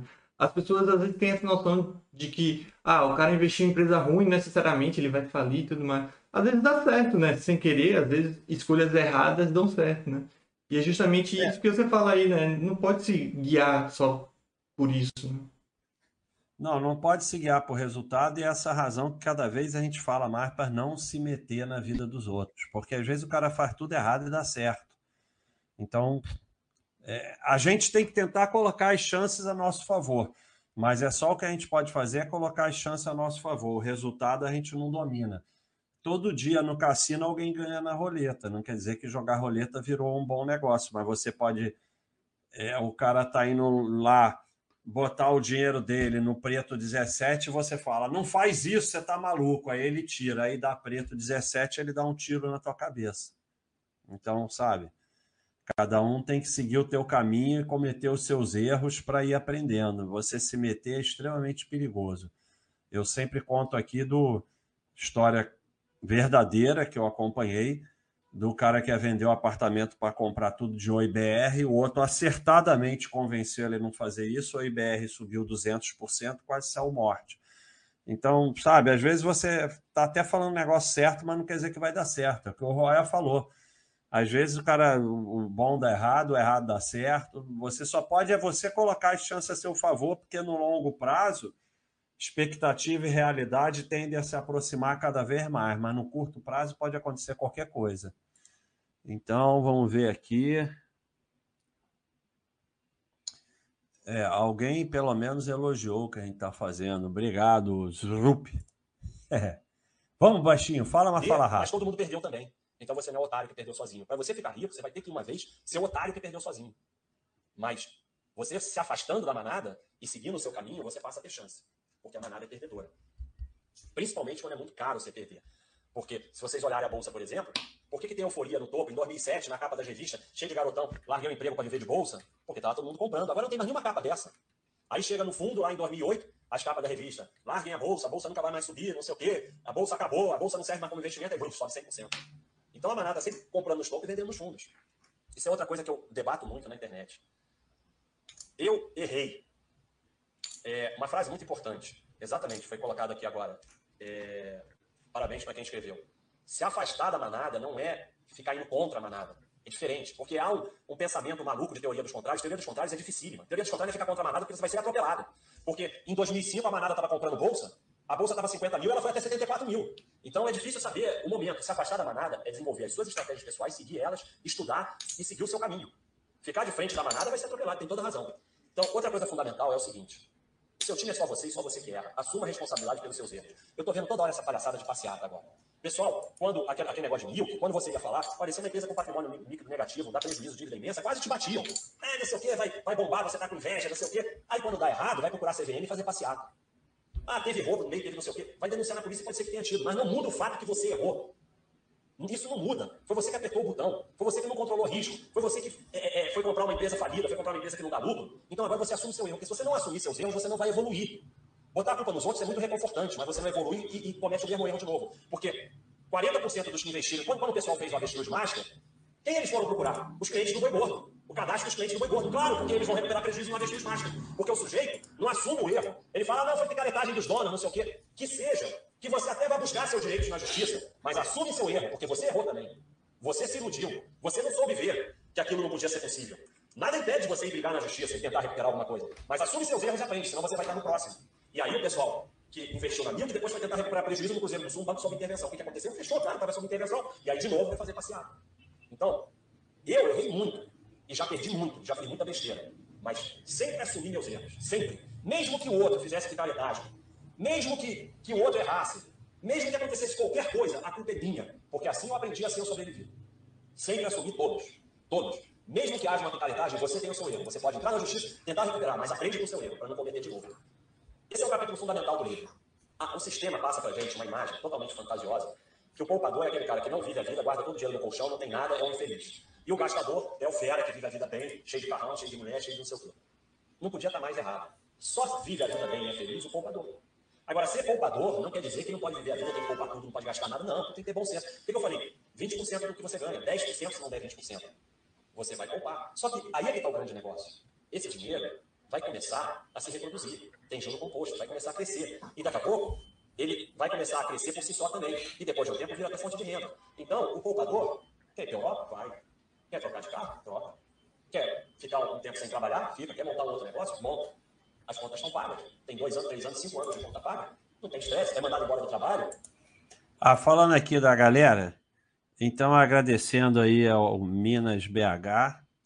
Agora, esses caras que têm a, a, o negocinho de Prime, mas não tem o cachorrinho, isso é tudo traíra, porque o cara tem o Prime, mas ele dá para outro lá. Então, isso aí é traíra, hein? É... Então é isso, pessoal. Aqui estamos falando. É porque não tem muito a comentar, né? Até que não está tão sardinhagem, não. Isso aqui é fundamental, né? É, é, é, o que eu chamo de falácia do poupador, né? É... Essa coisa de querer que você gire patrimônio é necessário que o conceito de, de poupador seja visto como uma coisa ruim e de otário. Obrigado aí o pessoal que está elogiando o vídeo e o, e o livro. Ah, isso aqui é um livro, para quem não sabe, para os assinantes. Tem gratuito no site o livro online, pode botar no seu Kindle. E quem quiser comprar o livro físico, tem vendendo lá também. Então vamos lá, fala baixinho, mas fala rápido. Passar dois meses estudando e preparando para o trabalho. O gastador é mandado embora do trabalho dá um tiro na cabeça, porque não tem como pagar as contas. Então, passam essa imagem, por quê? Porque o sistema vive de juros. Então, é, você tem que ficar fazendo carnê, comprando tudo em 200 vezes, é, é, é, e ficar pagando juros, juros, juros, que é a coisa mais idiota de se fazer na vida. Porque se você disser para mim, olha, peguei todo o meu dinheiro e gastei numa coleção de carrinho. Tudo bem, eu, eu acho meio errado, mas pelo menos você comprou alguma coisa que te dá prazer. Gastei todo o meu dinheiro em juros. O que é juros? Nada. Juros você tem que receber, não tem que pagar. Então, o gastador, muitas vezes você pega um poupador que ganha 10 mil reais por mês e fica rico, e você pega um gastador que ganha 30 mil reais por mês e está sempre pobre. Não tem a ver com quanto ganha. Se não poupar, não vai ser feliz. Não tem jeito. Voltando para a fórmula da riqueza. Riqueza, o que, que é? Ganho menos gasto multiplicado por juros. Sem isso, não vai ficar rico. Se não sobrar aqui, ó, não tem o que multiplicar. Zero multiplicado por qualquer coisa dá zero. Então, se não sobrar, não tem jeito. Se não sobrar, não vai ficar rico. Quando você compra, se você comprar à vista, sai mais barato e é seu. Toda vez que você compra algo a prazo, não é seu e vai sair mais caro. É, o pessoal não viveu a maioria é época da inflação. Na época da inflação grande. Aqui, aqui tem um porém, né? É... A vista sai mais barata e é seu, não tem dúvida. A prazo financiamento é, não é seu e vai sair mais caro. Agora, se a, se a, a venda é o mesmo valor é, à vista ou parcelado no cartão, parcelado no cartão é mais barato, desde que você seja uma pessoa organizada, controlada, não vai se enrolar por causa disso e não vai ficar histérico, maluco por causa disso. Se é mil reais à vista ou dez de cem, dez de cem é mais barato, porque o dinheiro perde valor com a passagem do tempo e aquele dinheiro está investido, você está ganhando juros. Agora, financiado, é sempre muito mais caro e você não deve nunca financiar nada nem fazer dívida. A gente é, tinha prestação variável. Você comprava em 10 vezes, mas cada mês você pagava mais. Quando a inflação caiu, criaram a prestação fixa, mas chamam de sem juros. Não é sem juros. Ninguém vai te vender em 10 vezes pelo mesmo preço de à vista. Isso não existe. É prestação fixa. É diferente de, de... É diferente, desculpa, é diferente de sem juros, porque juros tem. Então, você tem que comprar tudo que você puder à vista. Porque imagina que, ao invés de você pagar 12 vezes de 100 reais por alguma coisa de 1.200, aquele dinheiro ficou investido um ano, então você já ganhou 100 reais, e a loja te dá 100 reais de desconto, você compra à vista. Terminou pagando 200 reais a menos numa coisa de mil reais. Agora, Você multiplica isso por tudo na sua vida e você vê que isso pode ser a diferença entre ficar rico e não ficar rico. Agora, é, ah, não tem jeito, tem loja que não faz, eu preciso comprar aquilo. Tá bom. Como eu falei, tem bom senso, não precisa virar paranoia, não precisa virar maluquice. Mas você vai tentar, sempre que puder, comprar à vista, que sai mais barato e é seu. É, e está na fórmula da riqueza os juros compostos. O juro composto é uma invenção da humanidade que permite uma confiável e sistemática acumulação de riqueza. Albert Einstein. É, é impressionante o resultado dele. Eu vou botar aqui uns exemplos. E nesse exemplo aqui tem uma coisa sensacional. Agora foi. É, você pega aqui, ó, capital inicial 10 mil reais, aplicação mensal, esse aqui de mil, esse de dois mil. Esse fez uma taxa de 12% ao ano, esse de 9% ao ano. Olha como esse aqui com uma taxa menor acumula muito mais capital. Em 20 anos ele acumulou meio milhão a mais. Então, essa é uma coisa que eu quero falar para vocês. O fator mais fundamental do enriquecimento é o quanto você poupa por mês. Porque ninguém vai fazer um investimento espetacular a vida toda, 50% ao ano, não sei o que, isso não existe. Então, o fundamental é o quanto você poupa por mês. Esse que poupou mil reais a mais por mês terminou com meio milhão a mais em 20 anos. Em 10 anos ele tinha quase o dobro. Uma taxa menor, com um rendimento menor. Olha, aqui uma coisa bem razoável. Um capital inicial de 5 mil reais, uma pessoa poupando só 650 reais a 11% ao ano, conseguiu chegar em um milhão. São juros compostos, 650 reais por mês. Agora, para alguns, isso pode ser ficar rico. Para outros, não. No meu livro eu tenho exemplos com 300 reais. 300 reais por mês. Então, é, às vezes até uma pessoa bem é, do nível social mais baixo consegue acumular um bom patrimônio. Capital inicial de 100 mil reais, 3 mil reais por mês a 12% ao ano. Em 10 anos já tem um milhão, em 20 anos já está rico, mais do que rico, quase 4 milhões. 100 mil, 5 mil por mês a 10%. Novamente o mesmo exemplo. Menos, com investimento com uma taxa menor, mas poupando mais por mês, termina com mais dinheiro. E aqui eu quis colocar o exemplo das maluquices que o pessoal acredita, que vai fazer 50% ao ano. Não está nem aplicando nada por mês. Em 25 anos já tem 2 bilhões, sem aplicar nada por mês. Então, não existe essas taxas malucas é, no longo prazo. Aqui que você fica rico. Só que, é como eu falei, isso dá trabalho e leva tempo. Mas, um sujeito poupando 3 mil reais por mês, que saiu no capital de 100 mil, em 5 anos já tem 400 mil. Pô, ele já está com uma reserva para viver a vida tranquilo. Em 10 anos ele chegou a um milhão, com 3 mil reais por mês. Então, isso faz você realmente ficar rico. Então, falando aqui com o pessoal, nós vamos fazer uma de jogo qualquer dia. Vamos fazer. É... Tinha jogo aqui antes, mas o Roy era muito ruim, aí por isso que parou. Pior que eu não posso nem me, me defender porque eu admito. O Roy estava fazendo vergonha aqui para baixo.com. Então a gente vai fazer jogo qualquer dia. Aqui, Carmo. Carmo está elogiando o Baster System. Obrigado aí. A gente ah, vai o Baster System a gente está trabalhando nele há seis meses para sair o Baixa System para celular, que vai ficar espetacular. É, deixa eu ver aqui. Ah, eu botei aqui cortina de vidro. Agora aqui ficou chiquérrimo. Acabou. A moto morreu, o Cleiton morreu. Pior que deu para ouvir uma passando aí agora. É, não, se passa dá para ouvir. Mas, é, então, é, cara, vocês têm que andar para frente, sempre em frente. Aqui tem coisa que vai acabando e a gente cria outras. É, young but old, Baster, não sei o quê, papapá. Papapá. Ó, tem mais um traíra aqui. Traíra é o cara que tem Prime e, e, e não deu sub aqui pra gente. Esse é traíra, deu para outro. Deve ter ido lá dar para o Gaulês, que já tem ganha 5 bilhões por mês. É, deixa saudade, mas a gente vai mudando. Então, ó, qualquer, eu vou, vou arrumar um jogo aqui para jogar. Cleiton morreu e a, e, a, e a moto morreu. Vamos continuar. Vai, baixinho, fala, mas fala rápido. É, outra coisa fundamental.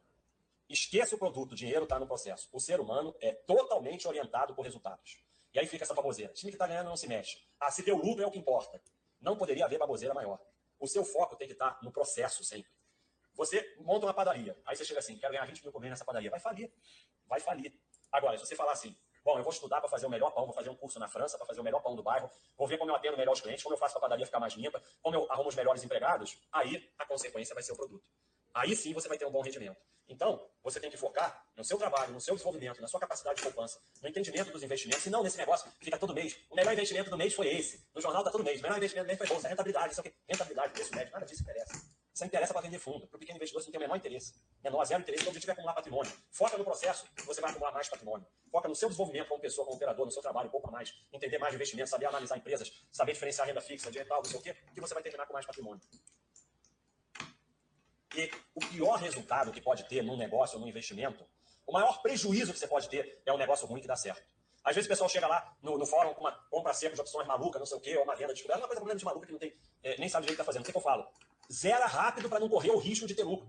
Porque não tem nada pior é, do que ter lucro fazendo uma coisa errada. Porque é aquilo que eu falei do cara que você botou 5 mil, 10 mil, você bota 200 mil e some. Por, por que, que eu falei lá que o que paga é mais perigoso do que o que não paga? Por isso. Porque você vai aumentar a aposta num negócio ruim, que por variação deu certo, porque qualquer negócio ruim pode dar lucro, qualquer negócio bom pode dar prejuízo. Isso aqui é todo ferro grande começou assim. Negócio ruim que dá certo. Não tem coisa pior do que isso. Às vezes, quando a gente ainda tinha trader aqui no site e tal, aí o cara falava ganhei, eu falava pula fora enquanto é tempo, porque isso aí vai virar um ferro imenso. Então, no momento a gente está vivendo a gênese de ferros monstruosos, né? Tem aquele selo, é, vai ser tanto ferro que vai faltar bunda. Por quê? Porque é uma cambada de gente que não tem a mínima ideia do que está fazendo ganhando dinheiro na bolsa. Isso aí é a gênese de tudo quanto é ferro. Então, é, não tem nada pior, não tem um prejuízo maior do que negócio ruim que dá certo. Não tem nada garantido. Então você vai aumentar a aposta até que você vai quebrar. Então, o foco tem que estar sempre na decisão e o objetivo que a gente domina. O pessoal chega assim, ah, eu quero ganhar 2% ao mês, ah, eu quero não sei o quê, eu quero resultado, a rentabilidade. Não, o foco é assim, eu vou fazer um curso para melhorar no meu trabalho e ganhar mais. Esse ano eu vou, eu vou estudar renda fixa. O foco é em coisas que você domina, que melhoram o resultado, e não no resultado que você não tem domínio sobre ele. Parte 2, o enriquecimento na prática. Vamos dar uma adiantada para tentar terminar é, num tempo razoável. Primeira coisa, investir em você. Riqueza, como eu já mostrei, é ganho menos gasto multiplicado por juros. Como é que você pode aumentar os ganhos? Investir em você. Eu mostrei que você pode diminuir os gastos. Você, para aumentar os ganhos, tem que investir em você. Investir no seu desenvolvimento. Que você seja uma pessoa importante para o mercado. Não adianta, olha, a última coisa que sobrou de antigamente é concurso público. Mesmo assim, não é uma maravilha. Mas é a última coisa que sobrou de antigamente, que o sujeito penteava o cabelo, botava um terno e gravata, chegava na hora do trabalho, era bonitinho, arrumadinho e pronto. Isso acabou. E tirava 10 na escola e acabou. Isso acabou. Você vai ter que ser uma pessoa diferenciada no mercado. Você tem que ser importante para o mercado. Senão, você não vai ter isso aqui, ó, ganho ganho grande. Então você tem que investir em você. Algumas coisas, assim, tem mais no livro, mas só algumas coisas que eu é, capturei. Quando o mundo muda, ou você muda com ele, ou é esmagado pela mudança. As pessoas ficam, antigamente era assim, antigamente era assado. É, isso me assusta. Eu vejo, às vezes, enquanto com gente de 20 anos que fica reclamando de antigamente. Não tem antigamente.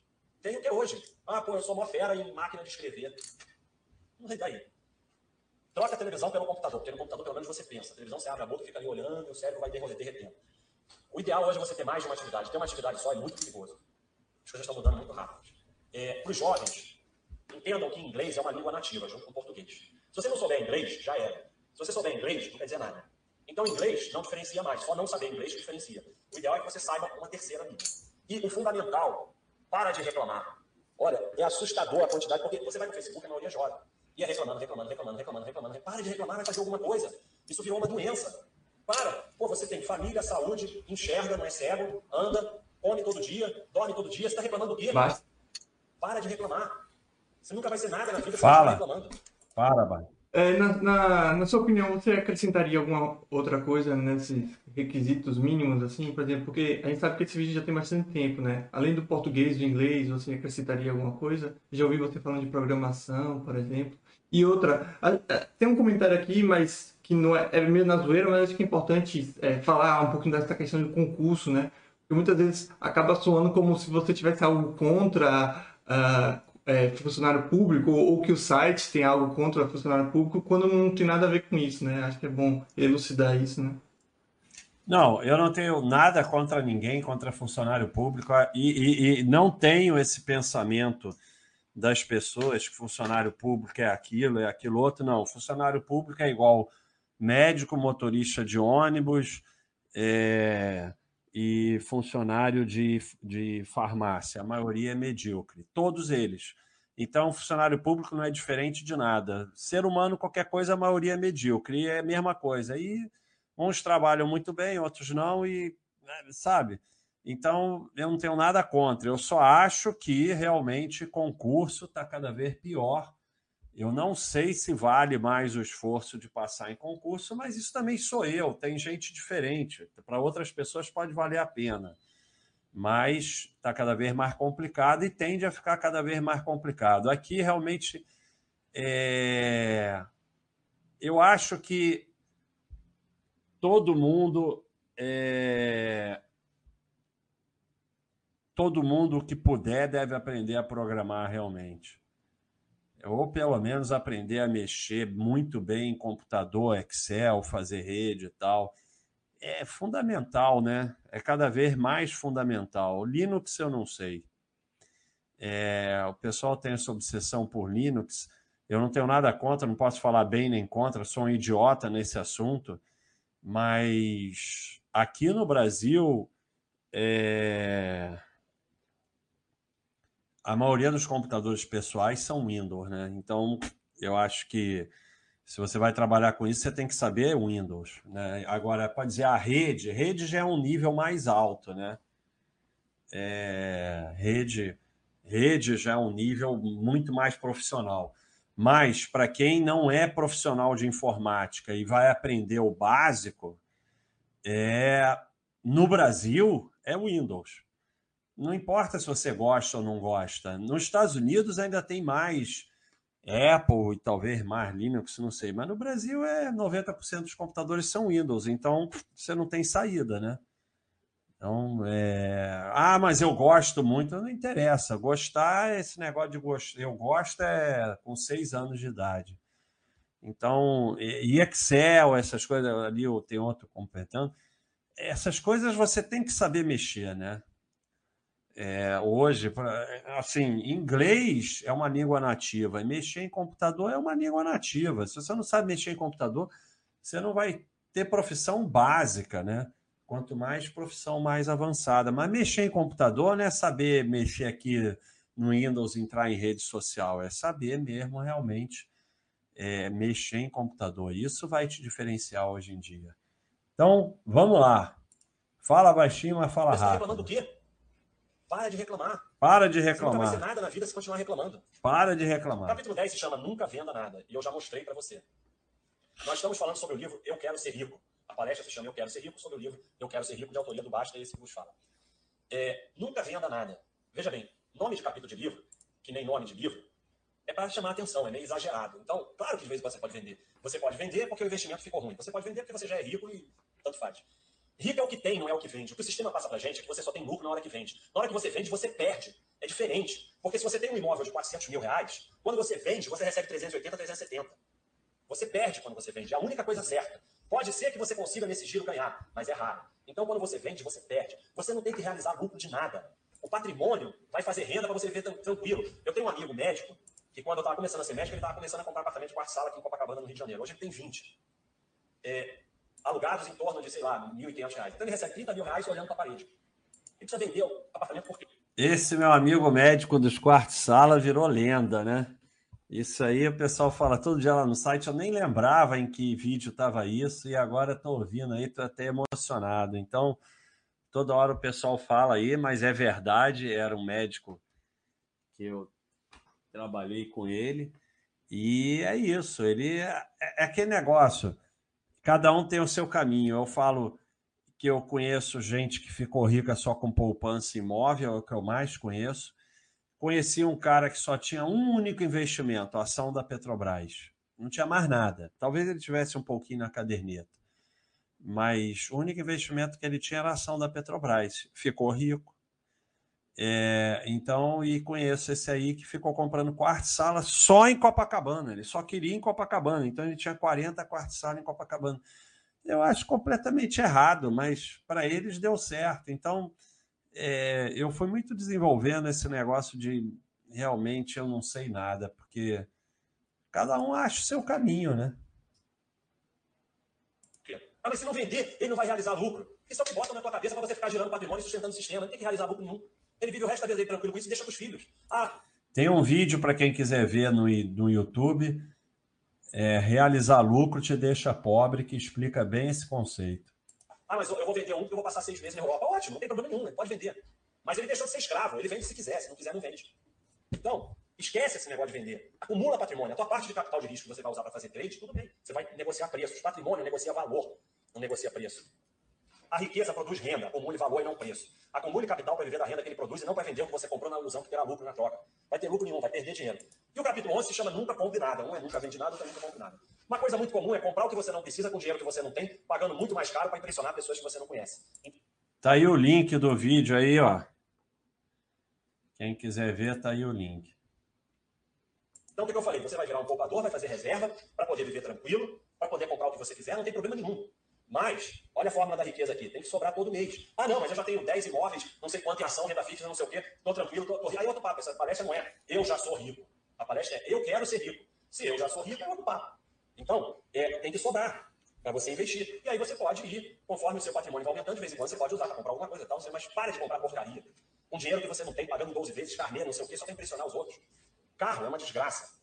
Tudo bem, eu tenho um prazer enorme em ter um carrão. Tá bom, é direito seu. Mas não é direito seu ter um carrão, se você não pode pagar, não pode manter, não paga a escola dos filhos, não paga o plano de saúde para ter um carrão. Isso você não tem direito. E depois você faz um leasing, devolve, porque não consegue mais pagar e o dinheiro sumiu. Você quer ter um carrão, você quer ter uma lancha, faça com merecer. Poupa, trabalha, investe em você, faça reserva e diga, agora eu vou comprar o carrão, é meu. Eu compro, eu tenho dinheiro para comprar, eu tenho dinheiro para manter, isso me dá prazer. Tudo bem, você não é escravo e é seu.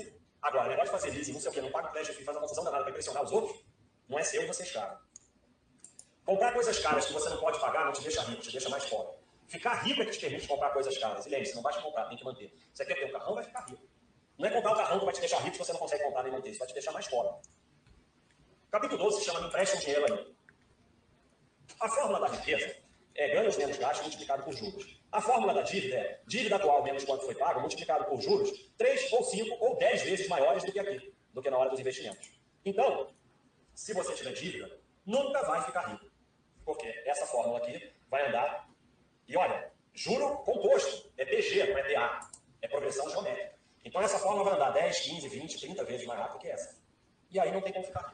Então... Isso aqui a gente está bem definido, né? Tem muito material no site. Para tudo, paga suas dívidas, vende tudo que puder, vai trabalhar 24 horas por dia. Se você tem dívida, você é um escravo e nunca mais faz dívida na vida. E não tem nenhuma dívida boa, não adianta fazer conta nenhuma, porque tudo pode dar errado se você tem dívida.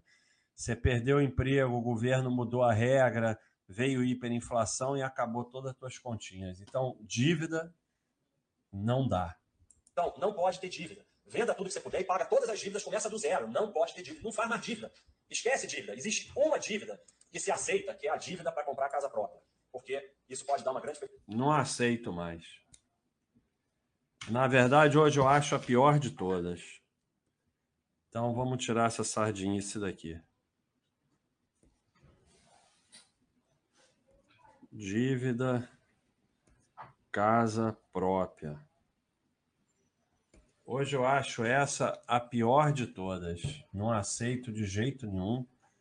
Mas vamos ver o que é a sardinice aqui que sai aqui felicidade para a família e é difícil juntar todo aquele dinheiro, mas mesmo assim tem que ser bem razoável e tem que ser uma coisa que você pode realmente pagar tranquilamente. Porque se tiver dívida, acabou. Essa fórmula aqui vai acabar com toda essa daqui, com todo o teu dinheiro e você vai ficar negativo.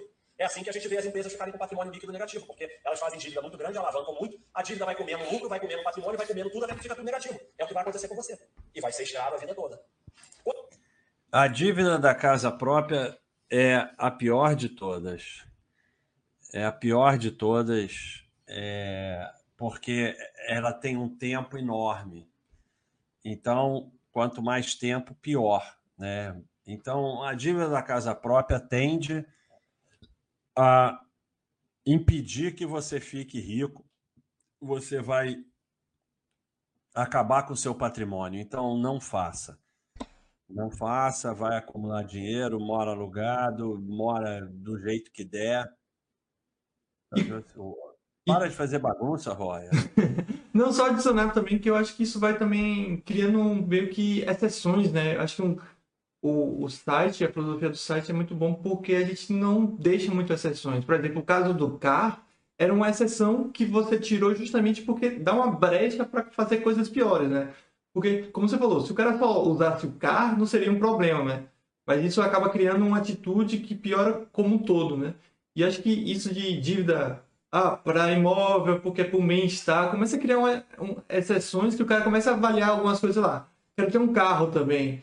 Como é para o bem-estar da família, vou financiar um carro. Aí o cara começa a fazer um cara de besteira. Não sei se você concorda com isso. É, não, eu concordo, mas o, ao contrário do que eu falava, hoje eu acho a dívida do financiamento da casa a pior de todas. Porque é 20 anos, é 30 anos. Então é, é, é, é você vai pagar cinco, seis casas de uma coisa. Porque assim, é, eu sou contra todas as dívidas. Mas aí você foi ali na Casas Bahia e financiou uma geladeira. Eu sou contra. Mas a geladeira é 3 mil reais. E é durante 10 meses, sei lá. Não vai detonar o patrimônio da sua vida. Entendeu? Agora, a casa própria, um milhão, sei lá, financiada em 30 anos, acabou. Se você não, não fizer uma mágica, você nunca vai ter patrimônio e tranquilidade financeira na vida, porque são valores muito altos e muito tempo. Então, na verdade, é ao contrário do que está sendo falado aí, eu peguei mais uma sardinice do Baster, é a pior de todas. Então, é isso que eu concordo totalmente com você, mas eu, eu, eu, queria frisar bem que essa é a pior de todas. Não, faz todo sentido, até porque se acontece alguma coisa, né, você fica com uma dívida, como você falou, de um milhão de reais, sei lá, uh, perde o um emprego, é um milhão de reais que você tem que arcar, né? Então, leva tudo, né? Não, e perde, perde o imóvel, como eu já vi diversas vezes acontecer. O cara e ainda financiou... fica com dívida. É, o cara financiou um imóvel de um milhão, pagou, sei lá, 300 mil, perdeu o imóvel e ainda está devendo sei lá o quê. Porque você vai pagar, você tem que pagar cinco imóveis, então não adianta você é, é, devolver o imóvel. Inclu ah, inclusive, o João Cruz botou uma pergunta aí, acho que você acabou de ver. É, o João está perguntando se o financiamento for feito apenas para adiantar uma compra. É factível, João, que você faz financiamento em 30 anos, mas consegue quitar ele em dois anos. É, o problema é que você não sabe o futuro. Você acha que vai conseguir quitar ele em dois anos. E se perder o emprego? E se o governo mudar a regra? E se vier hiperinflação? Acabou teu plano. Então, você não pode fazer financiamento de casa própria e pronto. Aí você diz assim, ah, pela felicidade da família. Pode virar é, a desgraça da sua família. Pode destruir a sua família. Não, não tem como, não tem, porque você acha que vai quitar em dois anos. Se você vai poder quitar em dois anos, faz o seguinte: acumula mais um pouco e daqui a pouco você compra à vista. Porque se você vai quitar em dois anos, é porque você ganha muito bem ou já guardou um dinheirão. Então, continua mais. Acumula esse dinheiro dois anos, que aí você pode comprar à vista. Qual o problema de esperar mais dois anos? E tem aquela mentira, né, do do não, mas vai parar de pagar aluguel. Não vai, porque quando você mora no seu imóvel, você está pagando aluguel para você mesmo, porque você tem um dinheiro imobilizado e que não está fazendo renda, que se você não morasse lá, faria renda para você. Então você tem um imóvel de um milhão que é alugado por dois mil reais por mês. Se você morar lá, você não está ganhando esses dois mil. Então, é, é, é é mentira. Você paga aluguel quando você mora no seu. Porque você deixou de ganhar os dois mil reais. Então não tem nada esse negócio do parar de pagar aluguel. Porque para você parar de pagar aluguel, você botou um milhão lá. então, você não parou de pagar aluguel nenhum. Você parou de receber o aluguel. Então, não tem nada disso. Esse é o pior de todos e não é factível. Agora, se você me disser, eu já fiz o financiamento, aí eu vou dizer, você vai se matar para pagar o mais rápido possível, para acabar com isso o mais rápido possível, vender tudo que você puder, todo mundo trabalhar para você pagar o mais rápido possível. Mas essa conta não fecha. Essa conta não fecha. Olha aí o Minas BH, obrigado, hein? Gente finíssima, um abração. Muito obrigado aí por estar tá prestigiando. Eu fico realmente sensibilizado, porque eu estou me sentindo aqui na Baster é, 20 anos atrás, quando eu ficava falando lá com ninguém, agora eu estou falando com bastante gente, mas ficava lá respondendo tudo e falava com ninguém, e todo dia eu ficava lá, ficava lá, ficava lá, construindo aquele negócio desde o começo. Então, e eu vivia da medicina. Então, agora eu vivo da Baixa.com e estou criando esse troço aqui do zero, está emocionante. Obrigado aí, Minas BH. Então vamos lá, Baixinho, fala, mas fala rápido. Quanto a emprestar, você não é banco. Então não empresta dinheiro. Eu já vi muita gente se quebrar todo por causa de emprestar dinheiro. O pessoal pega, empresta o nome para o outro pegar dinheiro. Quem te pede isso não é teu amigo. Esquece. Amigo não pede isso pro outro. Teu nome, teu CPF, teu não sei o quê, isso é seu. Se você não tiver saída, dá.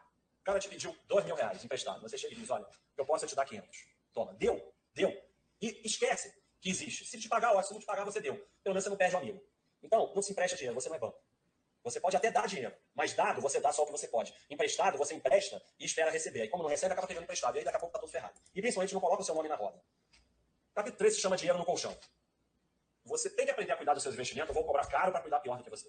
Não tem saída. Quem quiser ler os livros do. É, como é que é o nome dele? Agora eu esqueci o nome. Estou ficando esclerosado. Bom, é um grande investidor americano. Ele mostra nos livros dele que a maioria dos fundos tem rendimento pior do que a dona de casa. É, então, é, você tem que aprender a cuidar dos... Peter Lynch é o nome dele, esse Baster retardado. Ninguém não, não é o Warren Buffett, não, é o Peter, Peter sei lá o quê. É, não, também não é o CEO.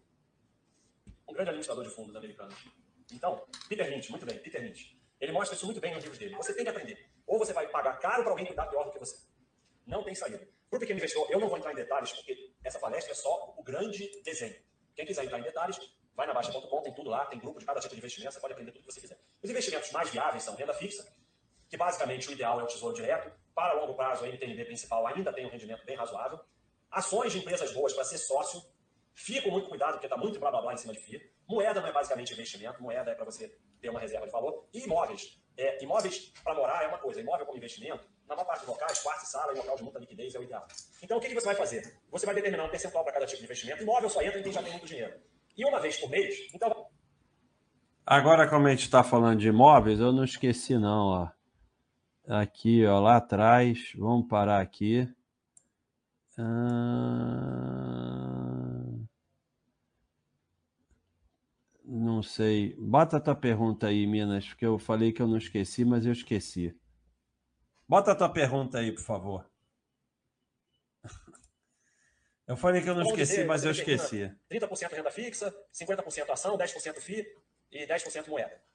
Aí você vai, uma vez por mês, você vai ver qual que está para trás desses investimentos e vai investir nele. Ah, eu, eu botei 50% em ação, está 45%. Então esse é o mês de investir em ação. Pega todo o dinheiro novo do teu trabalho, juro, dividendo, aluguel investe. O objetivo é que todos os cinco cresçam e que você tenha cada vez mais dos cinco, não é? Agora é hora de renda fixa, agora é hora de ação, agora você fica trocando, trocando, trocando, trocando e cada não. Ah, eu quero ter mais ação. Tá bom, pega todo o dinheiro do mês e bota em ação. Daqui a um tempo você vai ter os outros e ação também. O objetivo é ter cada vez mais de todos, assim você fica rico, não é ficar girando, girando, girando, girando, não. Então vamos lá. Primeiro, esse negócio de eu quero não é legal, né? Você bota os percentuais no Baixa Simples e faz o que ele manda, senão você só vai fazer sardinice. Walter Gate está perguntando aqui: Baixa, para quem só tem 10% do patrimônio total em ações brasileiras, você acha muito ruim ser sócio de poucas empresas, por exemplo, 5 a 10? Então, lá no Baixa System você pode ver qual é o percentual de cada investimento é, no seu patrimônio total. Então, realmente, quando, se você tem menos percentual em ações, você não precisa ter tantas ações para diversificar. É, porque o que importa é o risco por ativo. Então, se você tem 10% em ação e 10 ações, você vai ter em média 1% do seu patrimônio em cada uma, tudo bem. Eu acho melhor ter 10 do que 5, acho que 5 já é bem pouco. É, então, é, Realmente, agora se você for aumentando esse percentual, o ideal é que você vá aumentando o número de ações. Ah, é? Então valeu, Minas. Desculpa e muito obrigado aí pela, pelo prestígio. A manada do bullshit do 179. Como eu já falei, a manada nunca enriqueceu. Fala, olha. O Alexandre pergunta aqui se você não gosta de FI. Acho que você não comentou tanto. É... Então, eu não tenho nada contra a FIA.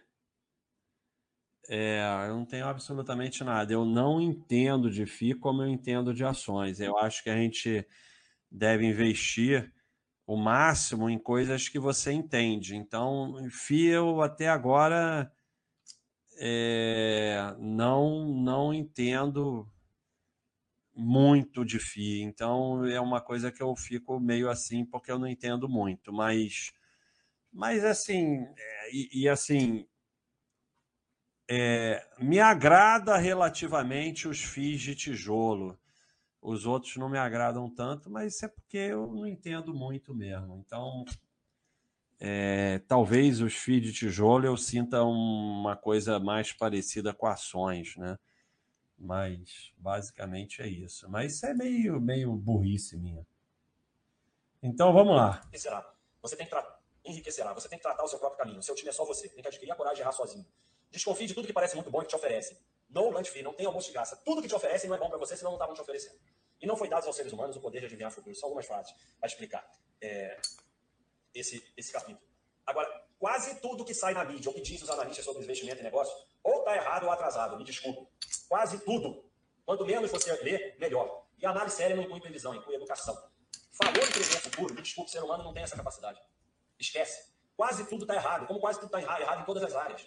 Esse, você ficar seguindo dica dos outros, coisa que está no jornal, desculpa, você não tem a menor chance. O jornal, toda vez que ele fala que é hora de investimento, é porque está na hora de sair. Claro.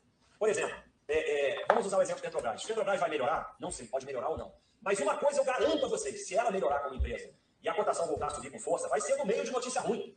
Não vai vir notícia boa para depois ela subir, isso não existe. Quando as notícias ficarem boas, já subiu há muito tempo, já pode estar até começando a ficar ruim de novo. Então é sempre meio a notícia ruim. No auge da crise em 2008, só tinha notícia ruim, a bolsa subiu 100%. Esse negócio de imóvel, faz cinco anos que tem bolha de imóvel, eu nunca vi bolha anunciada no jornal cinco anos. Bolha não é assim, bolha é quando está no jornal dizendo, larga tudo, vai viver de imóvel. Aí é que é bolha.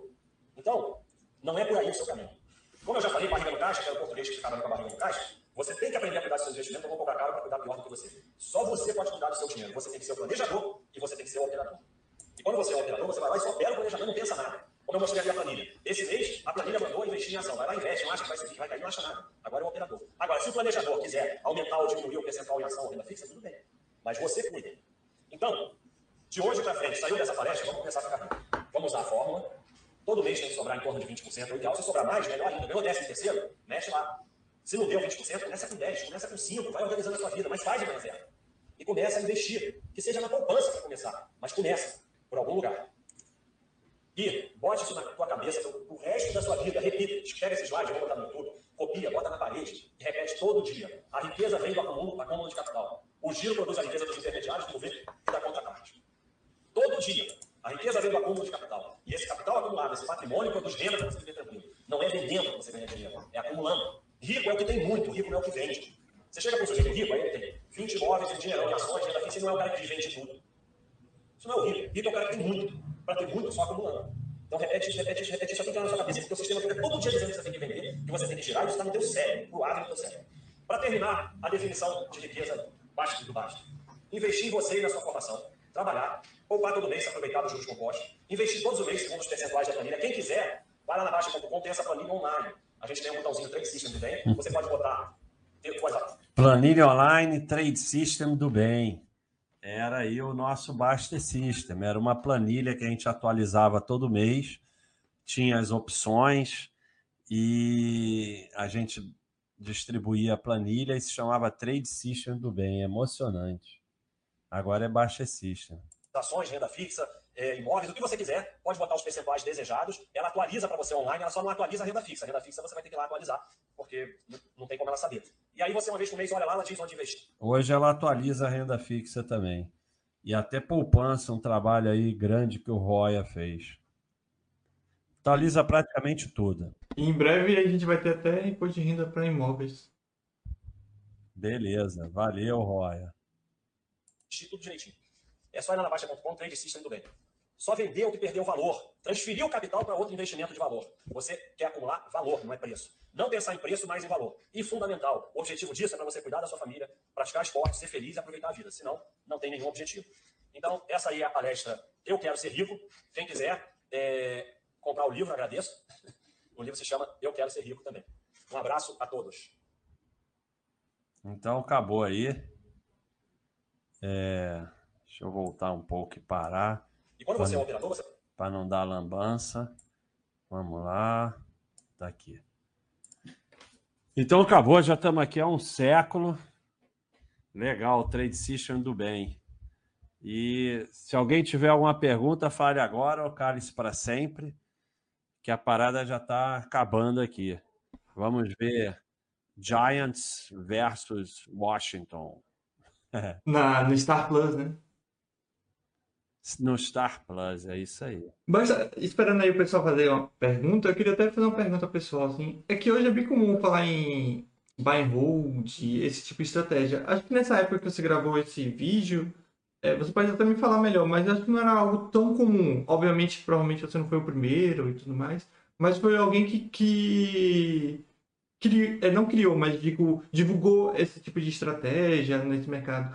Eu queria saber como o mercado, ou como as pessoas ao seu redor, quando você meio que fazia parte do mercado, via esse tipo de approach que você tinha, esse tipo de discurso, né? Porque hoje é muito fácil falar, pô, aprendi com baixa, sei lá, buy and hold, blá, blá, blá, blá, blá.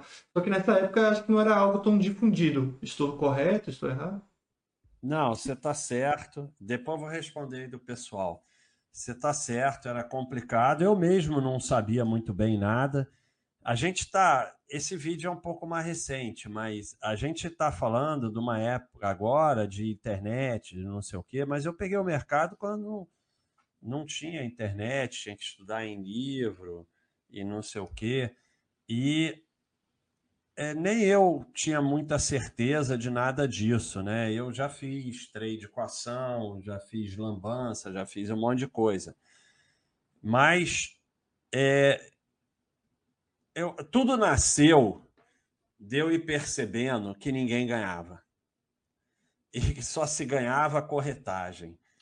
E eu lá dentro fui percebendo isso. Todo esse sistema está criado em volta de se ganhar corretagem. Então, é... eu, eu realmente fui estudando e até ficava aquela coisa ridícula que eu tinha criado o buy and hold e tal. Eu não criei nada, pelo amor de Deus, o buy and hold existe há 50 mil anos. É, mas eu ajudei a difundir aqui numa época que se falava pouco realmente. E, e, e, era difícil, era difícil porque a imbecilidade em volta do buy and hold era grande, né? Do tipo, é, se o mercado caía, o pessoal viu, o buy and hold não funciona. Isso é uma frase tão maluca, porque a única coisa que essa frase mostra é que a pessoa não tem a mínima ideia do que é buy and hold, porque é óbvio que o mercado vai cair. Você vai segurar ações 20, 30 anos, o mercado vai cair. Então, é, foi muito difícil no, no início. A gente. E difícil porque a gente não entendia direito. Tinha a coisa das opções, que era o forte do site. É... Mas eu, engraçado, eu falei isso aqui no chat com o Mili, eu nunca consegui vender. Eu vendi porque eu levei ferro e fui obrigado a vender para pagar ferro. Mas por alguma razão, eu nunca consegui vender ação, nem de empresa que eu achava ruim. Eu nunca consegui, eu tinha isso em mim que não sei bem por que eu tinha esse conhecimento que a ação não se devia vender. Não sei de onde veio isso, mas, mas é isso aí. Vamos ver aqui o que o pessoal ainda perguntou. É, o próximo vai ter. Tem, agora nós temos terça às 5 horas com o Tiago, basicão de ações. Quarta-feira, o Mili. Quarta-feira, às 7h30, o Mili. E quinta-feira, eu faço às 8 horas. Está tudo lá na, na agenda do site e na agenda daqui. É, Minas BH depois dos 50 começando do zero, o que fazer? Nada, exatamente a mesma coisa que a gente fala para todo mundo aqui. Você tem que trabalhar, ganhar mais do que do que gasta, tem que sobrar, estudar aqui os investimentos, montar seus investimentos no Baixa System, poupar todo mês e seguir em frente. Faz a menor diferença estar com 50 anos, é um 50 anos é um garoto. Então não faz a menor diferença, tem que fazer a mesma coisa que quem tiver 18, não muda nada. Informação que eu estou trazendo aqui do Painaldo. É... A gente tem que marcar, basta um, um, um tier list, né? Um rank, fazer um ranking com o pessoal dos melhores memes, esse tipo de coisa, né? Ah, vamos marcar um dia esse aí. É a pergunta mais idiota da bolsa. Tem esse. Eu vou fazer qualquer dia do filosofia. Então, nós vamos fazer de jogo, nós vamos fazer de meme, nós vamos tendo ideia aqui de fazer as coisas. Hoje eu quis rever esse vídeo E eu, eu, eu dei nota, passa de ano, eu dei nota aí 7,8. Peguei duas sardinhagens brabas e umas três sardinhagens pequenas que passou desapercebido, mas pegou, pegamos duas sardinhagens brabas. Então, pessoal, muito obrigado aí, muito obrigado a quem prestigiou, muito obrigado a quem está entrando aí no canal, quem está seguindo, quem está dando sub, quem está prestigiando. É, a gente está começando esse trabalho aqui. Não tira nada do, do, dos assinantes da Baixa.com. É uma coisa a mais. Não, eu estou esperando chegar no 1,55. Eu estou enrolando aqui. Eu não vou sair no, no, nos. É, seria bacana mudar o ícone do Sardinha Points. Isso é contigo, Roya. Então, e lembrando sempre que uma parte da renda que entrar por aqui a gente manda para os anjos. É, então, também quem está contribuindo aqui está contribuindo com os nossos projetos lá dos anjos. É isso aí, pessoal. Um abraço. Quer falar alguma coisa, Roya? Não, não, só falar que é uma mão de alface. Não sei o que pode ser melhor do que uma mão de alface com sardinha com isso, mas vamos, vamos pensar em algo aí. Então tá bom. Pessoal, um abração aí, tudo de bom, felicidade.